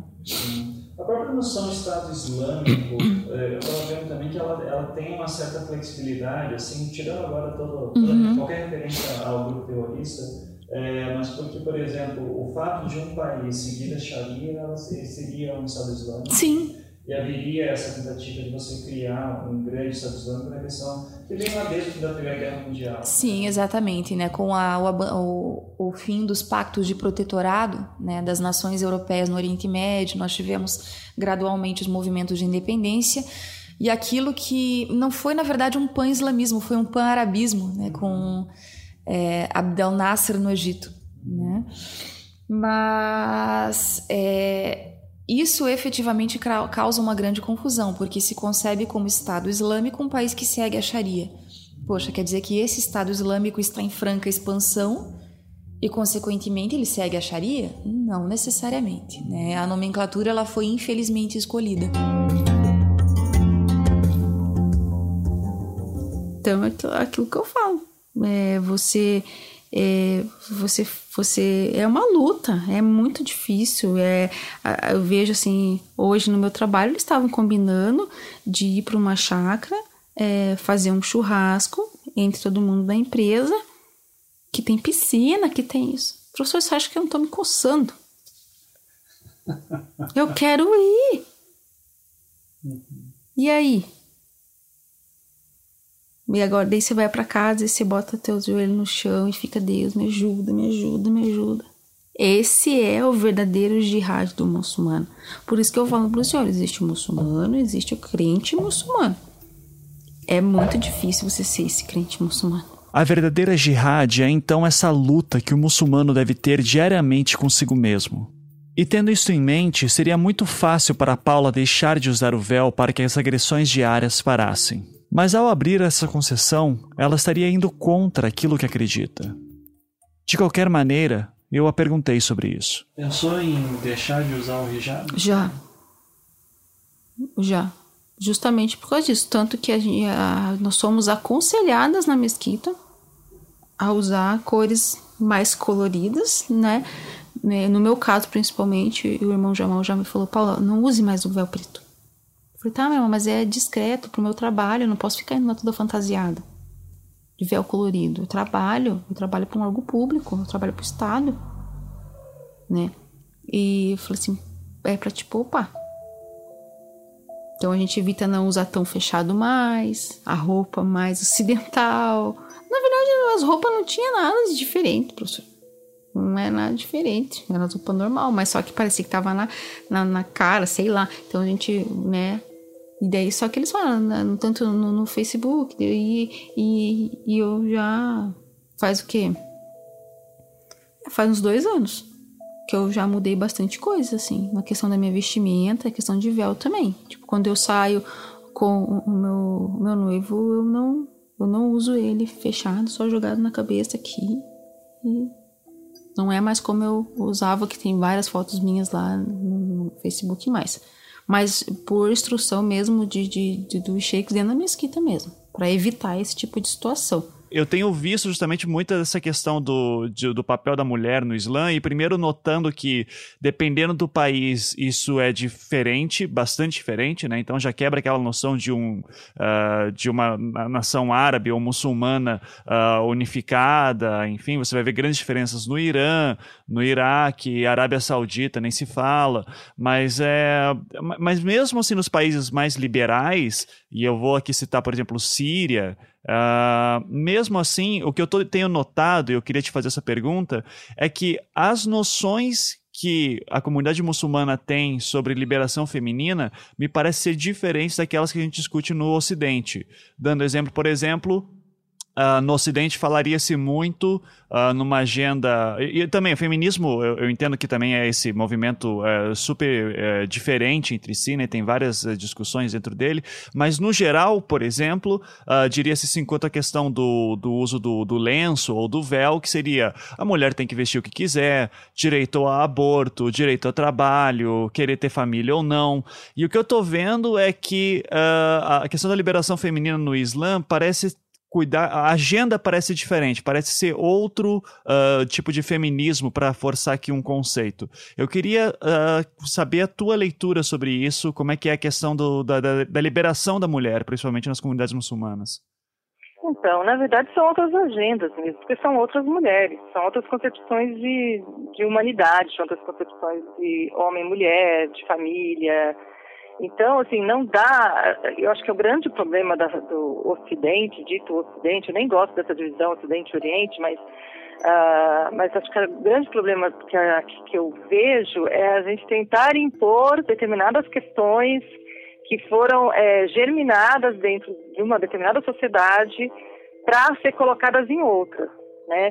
Então, as mulheres muçulmanas têm suas agendas, sim, têm suas, suas reivindicações, sim. Assim como outras tantas mulheres. É, o que a gente não pode é, imaginar que o que, ela, o que as mulheres querem, as mulheres muçulmanas, seja a mesma coisa que outras mulheres desejam, né? Então isso não passa. A questão de liberdade, o conceito de liberdade, é, não é exatamente o conceito que nós estamos acostumados, né? Não é o, não passa, essa questão da vestimenta não é uma questão para a grande maioria. Por quê? Porque a determinação religiosa, ela é clara, a mulher muçulmana tem que se cobrir, ela tem que usar o hijab. Né? É, mas é uma determinação divina, religiosa, e não pode ser uma imposição dos homens. Você se sente é, oprimida por não poder usar? Uh, isso para mim é opressão. Isso sim é opressão. Eu, eu falei exatamente essa palavra. Você sabe o que é opressão? Ter que mudar a minha vida, a, toda a minha vida, reestruturar toda a minha vida, porque vocês não me aceitam. Isso é opressão. Então eu tenho que deixar de, de. É, mas por que usa o véu? Falei, mas qual que é o problema de você usar um pano na cabeça? O que, que te incomoda? Sabe, isso que não, a gente não, entende. O que, que te incomoda? Ah, o que eu mais escuto, você tá no Brasil. Você não precisa isso. Você não vai ser. Não vou tirar a razão. Ah, você não vai ser menos. Você não vai ser mau caráter. O teu caráter não vai diminuir. A tua convicção religiosa não vai diminuir. A tua fé no teu Deus, em Allah, não vai diminuir se você é, não usar o véu. Eu falei, claro que não. Está super certo. Não vai mesmo. Só que se o meu Allah recomenda que eu me, que eu me cubra dessa forma para que eu possa me resguardar, não é uma escolha minha? Não é uma decisão minha? Porque, é porque eu falo assim, hoje em dia as pessoas, os, os rapazes se interessam pelas moças por quê? Porque elas estão toda tapadas? Não, porque elas estão mostrando que elas têm. E você acha hoje que você vai lá na balada, as meninas, elas vão, elas vão, elas se arrumam para elas? Não, elas se arrumam para as outras mulheres e para chamar a atenção dos meninos. Porque para você aproveitar a vida, você não precisa expor seu corpo. Você não precisa ficar mostrando para todo mundo, ah, eu sou especial ou eu sou inteligente. Você tem que ser o que você é. Então, assim, o que eu mais escuto é isso. Ai, mas você tá no Brasil. Ah, mas não sei o que, não sei o que. Ah, mas não sei o que, não sei o que. Gente, pelo amor de Deus.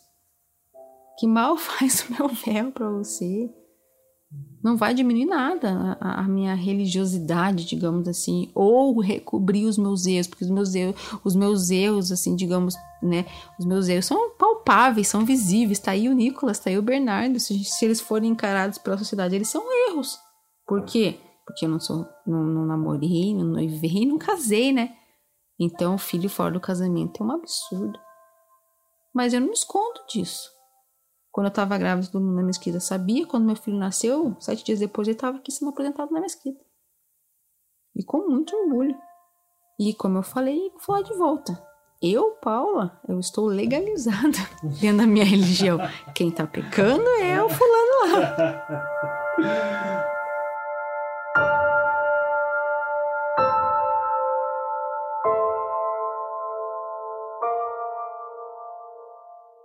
Então, o meu esforço até nesse diálogo com as mulheres é dizer, bom, qual é a regra? Né? O que, que tem sido feito com essa regra? Então, se a regra é que as mulheres é, é que têm que decidir em que momento da sua vida tem que colocar o, o hijab, o lenço, é, então por que em alguns momentos as mulheres são, são impostas esse tipo de vestimenta? Então, a vestimenta, o recato, é uma coisa a se esperado, mas também é esperado do homem né? Também é esperado uma série de coisas do homem. Mas a mulher muçulmana, por conta de estar coberta, uh, outros olham para ela e já olham como se fosse uma mulher assexuada, né? Como se fosse uma mulher que não pensa, que não raciocina. E não é a vestimenta que vai apagar o pensamento ou que vai diminuir a sexualidade. Ao contrário, né? É, eu conheço muitas que são extremamente é, efetivas na sua profissão, e que tem uma vida sexual tão ativa quanto outras pessoas. Só que assim, o sexo dentro da religião é um sexo do casamento, não é um sexo fora do casamento. Então, uh, a gente acaba é, rotulando né, determinadas comunidades porque a gente quer impor as nossas próprias regras. Então, não passa para elas esse tipo de questão. Né? É, a Síria também é um modelo muçulmano, né, islâmico as pessoas são educadas desde pequena a serem assim. Então, não adianta chegar com as nossas ideias revolucionárias e, como diz a Laila Bulurud, tentar salvar essas mulheres, porque a gente não salva ninguém, a gente não salva nem a gente mesmo. É, quanto mais salvar o outro, né? O que a gente pode ser, no mínimo, é um exemplo, né? E quando alguém te pergunta alguma coisa, você diz. Você gostaria que isso ocorresse no Brasil? Que a lei fosse assim? Você diz no, no, sentido contrário, então, de proibir as mulheres muçulmanas de usar o hijab?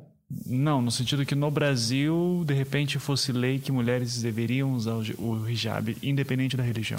É um exercício muito difícil, né, Ivan, porque nós vivemos num outro contexto. Né? Veja, se o Brasil tivesse uma história né, de, de uso da vestimenta com recato, de proteção do corpo, de não demonstração do corpo. A gente vive num país em que a cultura age no sentido exatamente oposto. Eu não veria mal nenhum. Eu veria mal hoje, no Brasil de hoje. Nós não temos direito nenhum de impor aos brasileiros o um modo islâmico de ser e de agir. Né? Então, no meu entender, seria uma extrema violência com relação ao povo brasileiro. As mulheres e os homens não entenderiam, Isso geraria um conflito terrível e uma grande aversão né, à religião islâmica. Nós não temos condição nenhuma de, de impor o nosso modo de, de ser e de pensar, porque somos minoria no, no, país. Agora, como eu te falei, vamos supor que daqui a dois mil anos o Brasil se, se torne um país de população majoritariamente muçulmana. Eu acho que seria coerente impor uma legislação dessa. A justificativa, então, que você me diz que no Irã deve estar certo de ser assim é porque a maioria é islâmica. A maioria é islâmica e existe um acordo tácito né, entre os vários grupos que, que estão ali, as minorias zoroastristas e até mesmo os cristãos, de usar o véu. Mesmo porque o véu, Ivan, ele não é algo restrito à religião islâmica a religião cristã, os católicos, as católicas, durante muito tempo usaram o véu. Né? As mulheres, até hoje, que vão em audiência com o Papa, elas devem usar uma manta cobrindo a cabeça. A Virgem Maria mesmo, né? em todas as representações, ela está coberta pelo véu. Então, o véu não é algo tão estranho à cultura ocidental e a religião cristã. Claro, em função dessa evolução histórica, dessa dicotomia que se criou entre o mundano e o espiritual no Ocidente, a, a, até mesmo a vestimenta de caráter religioso, ela acabou cada vez mais ficando restrita aos círculos religiosos. Hoje só as freiras se cobrem né? é, é, e usam o véu. As cristãs católicas normalmente não usam, e não usam nem mais na igreja. Apenas senhoras, e tem que ter realmente muita idade né, para ir a uma missa usando o véu. É, é, é algo que, de certa forma, ainda se manteve no ritual do casamento. Quer dizer, o véu da noiva ele se mantém mais por uma questão de tradição do que por uma questão religiosa. Então veja que ecos dessa determinação religiosa de que a mulher se vista com recato, assim como o homem, ainda persistem, mas são só resquícios, né? são só ecos dessa determinação. O Ocidente há muito tempo perdeu essa referência. Por exemplo, a questão do aborto. A questão do aborto nunca foi uma questão para o Islã até 94, quando no Cairo foi escrito um documento é, de líderes religiosos muçulmanos junto com os cristãos, junto com os católicos, né? Contra o aborto. Até então, os muçulmanos nunca tinham se posicionado nem contra, nem a favor, nem é, não passavam por uma questão. Por quê? Porque no Islã é vida a partir de 120 dias. Né? O Islã, ele autoriza o aborto, o Islã sunita, né? Ele autoriza o aborto a partir do momento que você descobre que a mãe corre risco de vida, né? É, com aquela gestação. Então, assim, tem uma série de questões que não passam né? E que hoje, por questão dessa avalanche de ideias e discussões e tal, é, alguns sábios muçulmanos é, têm se posicionado. Mas também não é um consenso, porque o, o Islã sunita ele não tem uma hierarquia no sentido de que você tem um papa, um representante, por exemplo, o xiismo, você tem lá os representantes, você tem o Romenei, né, que é o líder religioso em máximo, tem os ayatollahs, então você tem uma certa hierarquia visível, né? Uh, o sunita não tem essa hierarquia visível. Quer dizer, a hierarquia está sempre em relação do Sher e, e dos uh, fiéis. Mas mesmo assim vai ter fiéis que vai dizer que essa relação é entre ele e Deus. Então é bastante complexo pensar as comunidades muçulmanas e tem uma outra questão que que muitas vezes os brasileiros é, comuns não sabem, por exemplo, há cinco jurisprudências islâmicas, né? Então há cinco escolas de jurisprudência. Então cada escola vai dizer é, coisas muito diversas entre si, coisas próximas, coisas semelhantes. Então, a escola egípcia, que é a Malik, ela tem uma forma de conceber determinadas questões. Na Arábia Saudita, é a Rambali, tem uma outra questão a Jafari no Irã tem uma outra questão.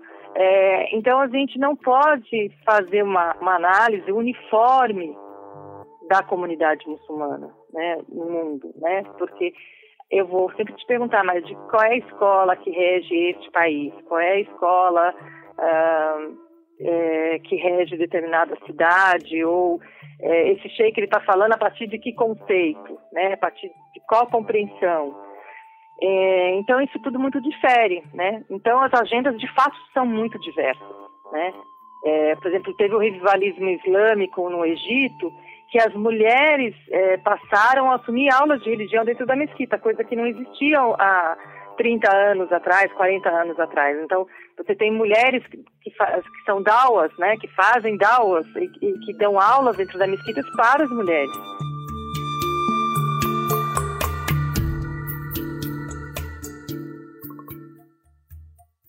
O que mais te incomoda na, na questão de mulheres muçulmanas? O que, que mais te motiva a questão do, do, da tua pesquisa e uh, o que, que você gostaria de ver acontecendo? Cara, eu acho que as mulheres muçulmanas elas vão fazer a revolução. Elas são do balacobaco, entendeu? elas são danadas. Elas, é, eu acho que vem uma galerinha aí, uma, eu estou falando de mulheres aqui do Brasil, assim, muito espertas, muito safas, muito independentes e elas vão, tipo, é, acho que o poder está na mão das mulheres. Uhum. É, é, o que eu disse ontem para essa, pra essa TV do Oriente Médio. Eu acho que assim, quando as mulheres tipo, conhecerem bem a sua religião, né, todos os direitos que foram dados a elas a, no século XX, quando elas começarem a praticar isso, a reivindicar isso, ó, eu tô com dó desses homens, hein? tô com dó desses homens muçulmanos. Eles vão ter que ser, se espiritualizar muito, ser muito profeta Muhammad para aguentar essa mulher com conhecimento. Uhum. Porque o machismo não é uma coisa do árabe ou do muçulmano. É uma, o machismo hoje é impregnado em todas as sociedades. Uhum. Então eu acho que essas meninas muçulmanas, elas, elas vêm com tudo. Uhum. Como as mulheres hoje, né? Esse foi o ano da grande revolução feminina, né? Porque as mulheres não querem se calar mais.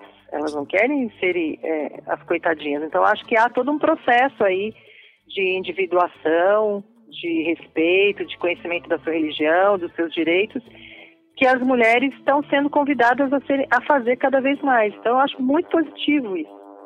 E eu quero ver muito mais mulher muçulmana na academia, muito mais mulheres muçulmanas falando em congresso islâmico, sentando do lado dos ditos doutores, né?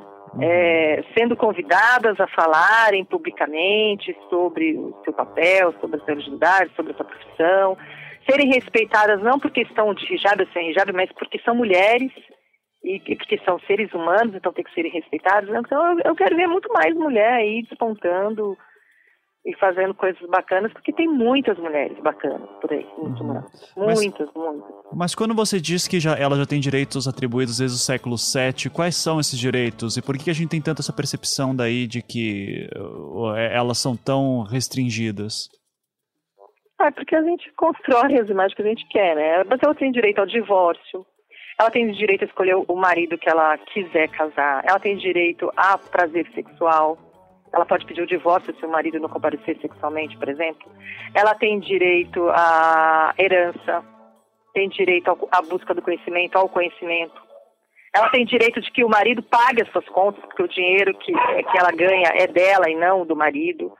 Né? Ela divide as atividades se quiser. Então ela tem vários direitos, entendeu? Tem, é, que são atribuídos desde o século VII. Só que assim, os homens manipularam do jeito que eles quiseram e as mulheres foram ficando, né, para trás. É, eu já ia falar que na Arábia Saudita estava vendo um relato, por exemplo, que a mulher não tem direito à herança, que existem casamentos arranjados ainda. Então, tá totalmente isso. Não é islâmico. Se, você olhar o direito islâmico, tá tudo lá. Uhum. Se olhar, olhar a suna do profeta, olhar os direitos uh, que estão discutidos dentro do Corão, tá tudo lá. Tá tudo lá. Então, assim, a ausência do conhecimento da própria religião faz com que a opressão aconteça. A partir do momento que elas dominam o conhecimento, a opressão deixa de existir. Então é isso. Por exemplo, o dote é, é, é o, o dote é uma obrigação masculina. Ele tem que dar. Por quê? Porque na questão da herança, o homem recebe o dobro. Por que, que ele recebe o dobro? Porque é a obrigação dele manter a mãe dele, as filhas e as tias, as, as mulheres, são de responsabilidade dele. Por isso que ele recebe o dobro. Porque o que a mulher recebe na herança é líquido, é dela. Ela gasta com ela, ela não precisa gastar com outros. Os uhum. homens já não. Sim. Entendeu? Uhum. É um pouco por aí. É, e ao mesmo tempo ela teria direito também a estudo, ao trabalho, caso assim queira. Sim, sim, sim, sim. Ela tem direito a não querer ter filhos? Tem direito, mas ah, espera-se que queira. Tá. entendi. Porque, As- na verdade, a família, a constituição da família é metade da religião. E na família está incluído o filho. Né? Mas não é uma. Mas isso não, não sai, não surge como uma questão, como não surge a questão do aborto. Porque isso não é pensado.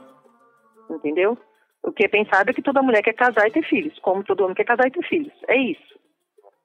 Mas não está escrito, por exemplo, que a mulher tem a obrigação de ter filho homem. Não está escrito isso lugar nenhum. Isso é uma coisa de costume. Não é da religião.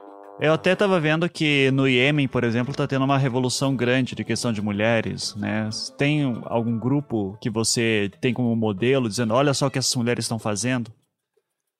Olha, tem vários. Tem na Palestina, na própria Síria, eh, o próprio Irã tem alguns movimentos. Todos os países têm esses movimentos, entendeu? Isso não é uma coisa típica de um lugar ou de outro. É que a gente não ouve esses movimentos, né? A gente não dá ah, ouvido para eles, né? Eles acabam saindo como ruídos, mas existem vários. E certamente na Arábia Saudita deve existir, entendeu? Só que precisava ter alguém lá para dizer onde eles estão, o que eles fazem. Marrocos tem ONGs feministas. Então tem muita coisa por aí, né? Mas algum que você usa como exemplo, até para dizer, olha só que foda isso aqui que está acontecendo? assim? Tem algum caso? Bom, eu uso, na verdade, as próprias feministas, autoras que eu sigo. Morreu recentemente a Fátima Mernice, a Saba Mahmoud. Então, assim, eu gosto muito das feministas que eu leio, porque são elas que trazem essas, esses instrumentos, né? Esses, é, as questões do Egito, do rivalismo islâmico no Egito, foram muito importantes. Feministas Estão em muçulmanas. processo ainda, é, de muçulmanas. Né? Nessa coisa das dawas, acho que é muito importante, né?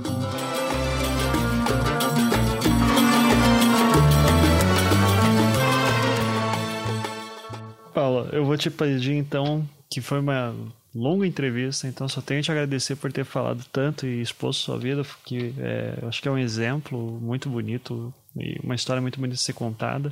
Infelizmente eu não vou conseguir colocar ela inteira, vou ter que cortar um monte, isso vai me doer o coração. Mas é, eu queria que você desse uma mensagem final, principalmente para essas pessoas que é, ainda tem que aprender muito sobre você. O que, que você diria para uma pessoa dessa? Uma dessas que te agrediu, por exemplo. É, Primeiro, é, de agradecer a oportunidade, né? Pedir desculpas aí se eu acabei fugindo do tema em algum momento. E, assim, é, nó- nós muçulmanos temos a obrigação de buscar o- sempre o conhecimento, seja no âmbito político, seja no, no próprio âmbito religioso, né, filosófico da religião. A religião ela é muito vasta, tem muita coisa a se aprender e que as pessoas busquem é, esse entendimento, que ninguém é obrigada a aceitar o que não te convém, mas você tem que respeitar. E se você desconhece, é, nós estamos aqui abertos a não, a não querer que você se reverta ao islamismo, mas que você compreenda, entenda a verdadeira essência da filosofia islâmica. Porque eu vou bater sempre nessa mesma tecla. É uma religião reconhecida como religião, mas ela é uma filosofia de vida.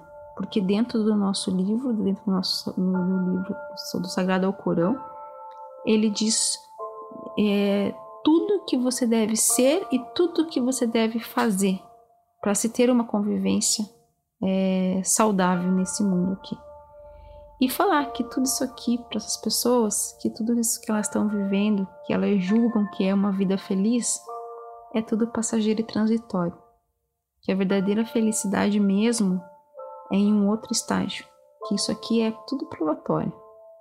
E que pecado, pecado é roubar, matar, não respeitar o pai e a mãe, não respeitar o seu próprio corpo, né? E é isso, que tudo isso aqui é transitório. Isso aqui vai passar. E o que você vai levar para outra vida ou para a eternidade é as coisas boas que você plantou e as coisas boas que você desenvolveu. Porque é essa busca que a gente fala, é a busca para ser o melhor. E que é, o ser humano ele não muda, mas ele evolui. Né? Ele evolui. Então é isso. Certo. Muito obrigado, Zara. Shukran.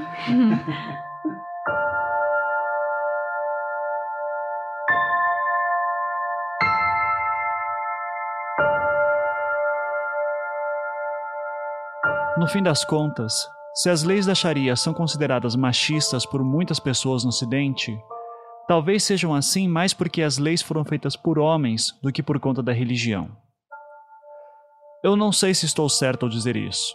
O que eu sei é que, apesar de eu nunca ter dado aula para a Paula, ela me chamou de professor durante todas as cinco horas de entrevista que fiz com ela. E ela me chamava assim por conta de um profundo respeito que tem pela minha profissão. E isso me diz muito sobre o tipo de atitude que ela tem para com pessoas que mal conhece.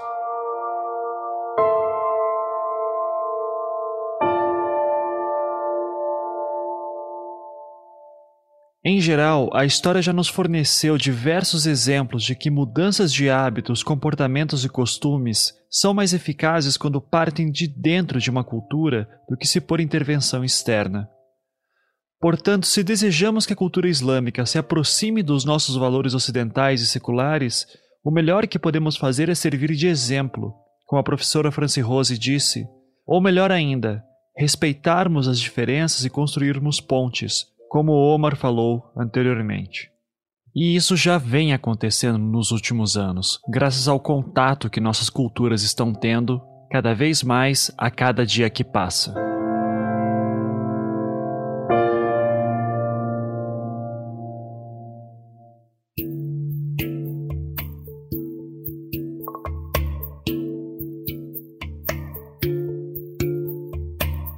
E sobre outras polêmicas que envolvem a vida e os atos do profeta Mohammed, desde suas campanhas militares, a discussão sobre escravos e até mesmo sobre o casamento que ele teve com Aisha, que era uma criança na época, eu posso dizer o seguinte: nenhum dos muçulmanos e estudiosos com quem conversei apoiam guerras, escravos ou até mesmo pedofilia. Todos defendem que cada um desses episódios da vida de Mohammed são muito específicos a um determinado período histórico numa região que possuía condições bastante precárias de vida e que o próprio Alcorão jamais deve ser lido em sua literalidade. Novamente, muito parecido com a defesa de que a grande maioria dos cristãos modernos fazem da Bíblia no que se refere às condições punitivas que se encontram lá. E sobre a Aisha, vale aqui a lembrança de que o casamento com menores de idade não era uma prática apenas de muçulmanos. Durante toda a Idade Média, e especialmente no século VII, a própria igreja celebrou tais tipos de união, e a nossa noção contemporânea de adulto surgiu apenas no século XVIII. De forma alguma eu gostaria de, com isso, justificar qualquer ato hediondo, especialmente nos dias de hoje, mas apenas desejo constatar o fato de que estamos falando de quase 1500 anos atrás, num mundo muito diferente do nosso. Mesmo assim, as biografias sobre Aisha divergem muito dependendo da fonte que se lê tendo sua idade variada, às vezes entre 6, às vezes entre 16 anos. Em alguns estudos, inclusive, se defende que dizer que ela era muito nova seria mais uma forma simbólica de dizer que ela era virgem e pura do que necessariamente que ela era muito nova. O que se sabe ao certo é que ela era órfã e que Mohammed teria se casado com ela primeiramente como forma de adoção uma prática que não apenas não era incomum naqueles tempos, como também não era de exclusividade da recém-estabelecida cultura islâmica. De qualquer maneira, independente do relato em que nos baseamos, todos os muçulmanos com quem conversei condenam veementemente as atitudes do auto-intitulado Estado Islâmico quando recebemos relatos de que eles estariam aprisionando e abusando de menores de idade. Ninguém, repito, ninguém considera isso justificável, por mais que se aceite a versão de que Aisha era de fato uma criança. Acima de tudo, o islamismo com o qual eu tive contato demonstra um extremo respeito à pessoa e à dignidade humana.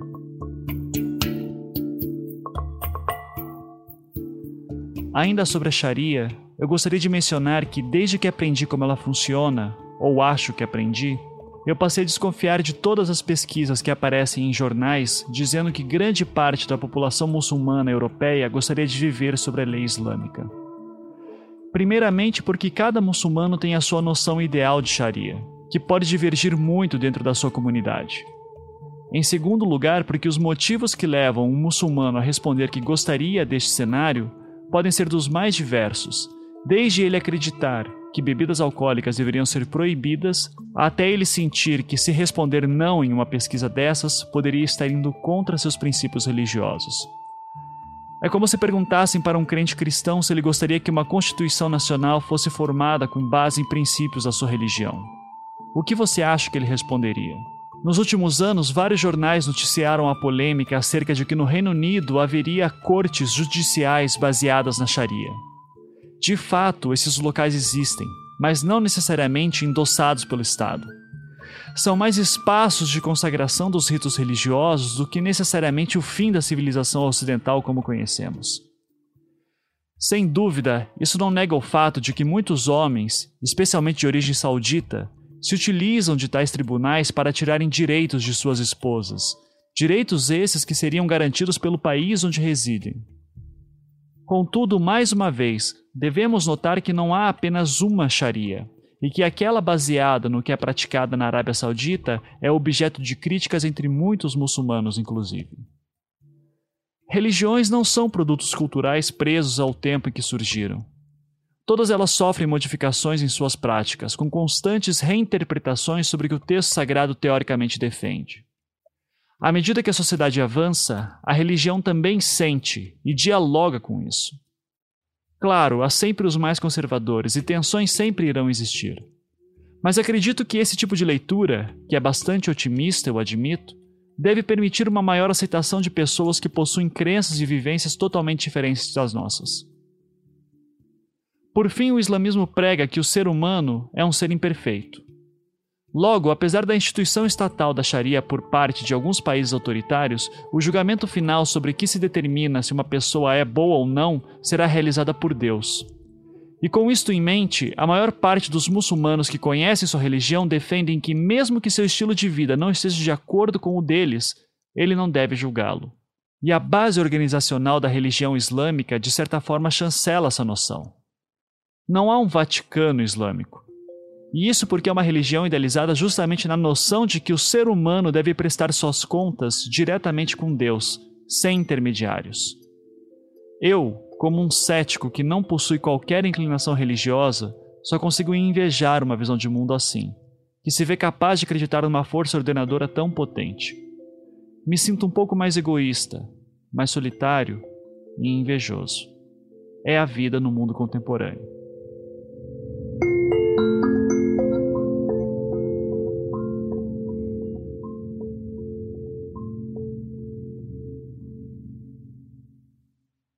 Na história da Paula, nós aprendemos que tudo na sua vida mudou depois do 11 de setembro. Então, no próximo programa, é para lá que iremos. Você vai ver agora pela primeira vez por um outro ângulo o momento do choque do avião contra uma das torres do World Trade Center, vista do East River. Aqui do lado de cá do rio está o bairro do Brooklyn, onde provavelmente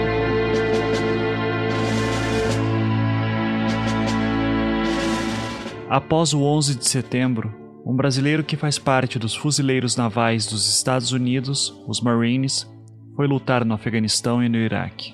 Cara, quando eu cheguei no Afeganistão pela primeira vez, o impacto que eu tive foi completamente diferente do que eu tive no Iraque.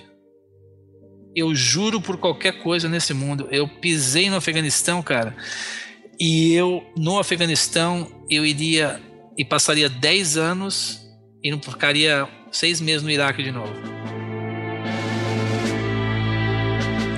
Aqui, no Projeto Humanos, o coração do mundo.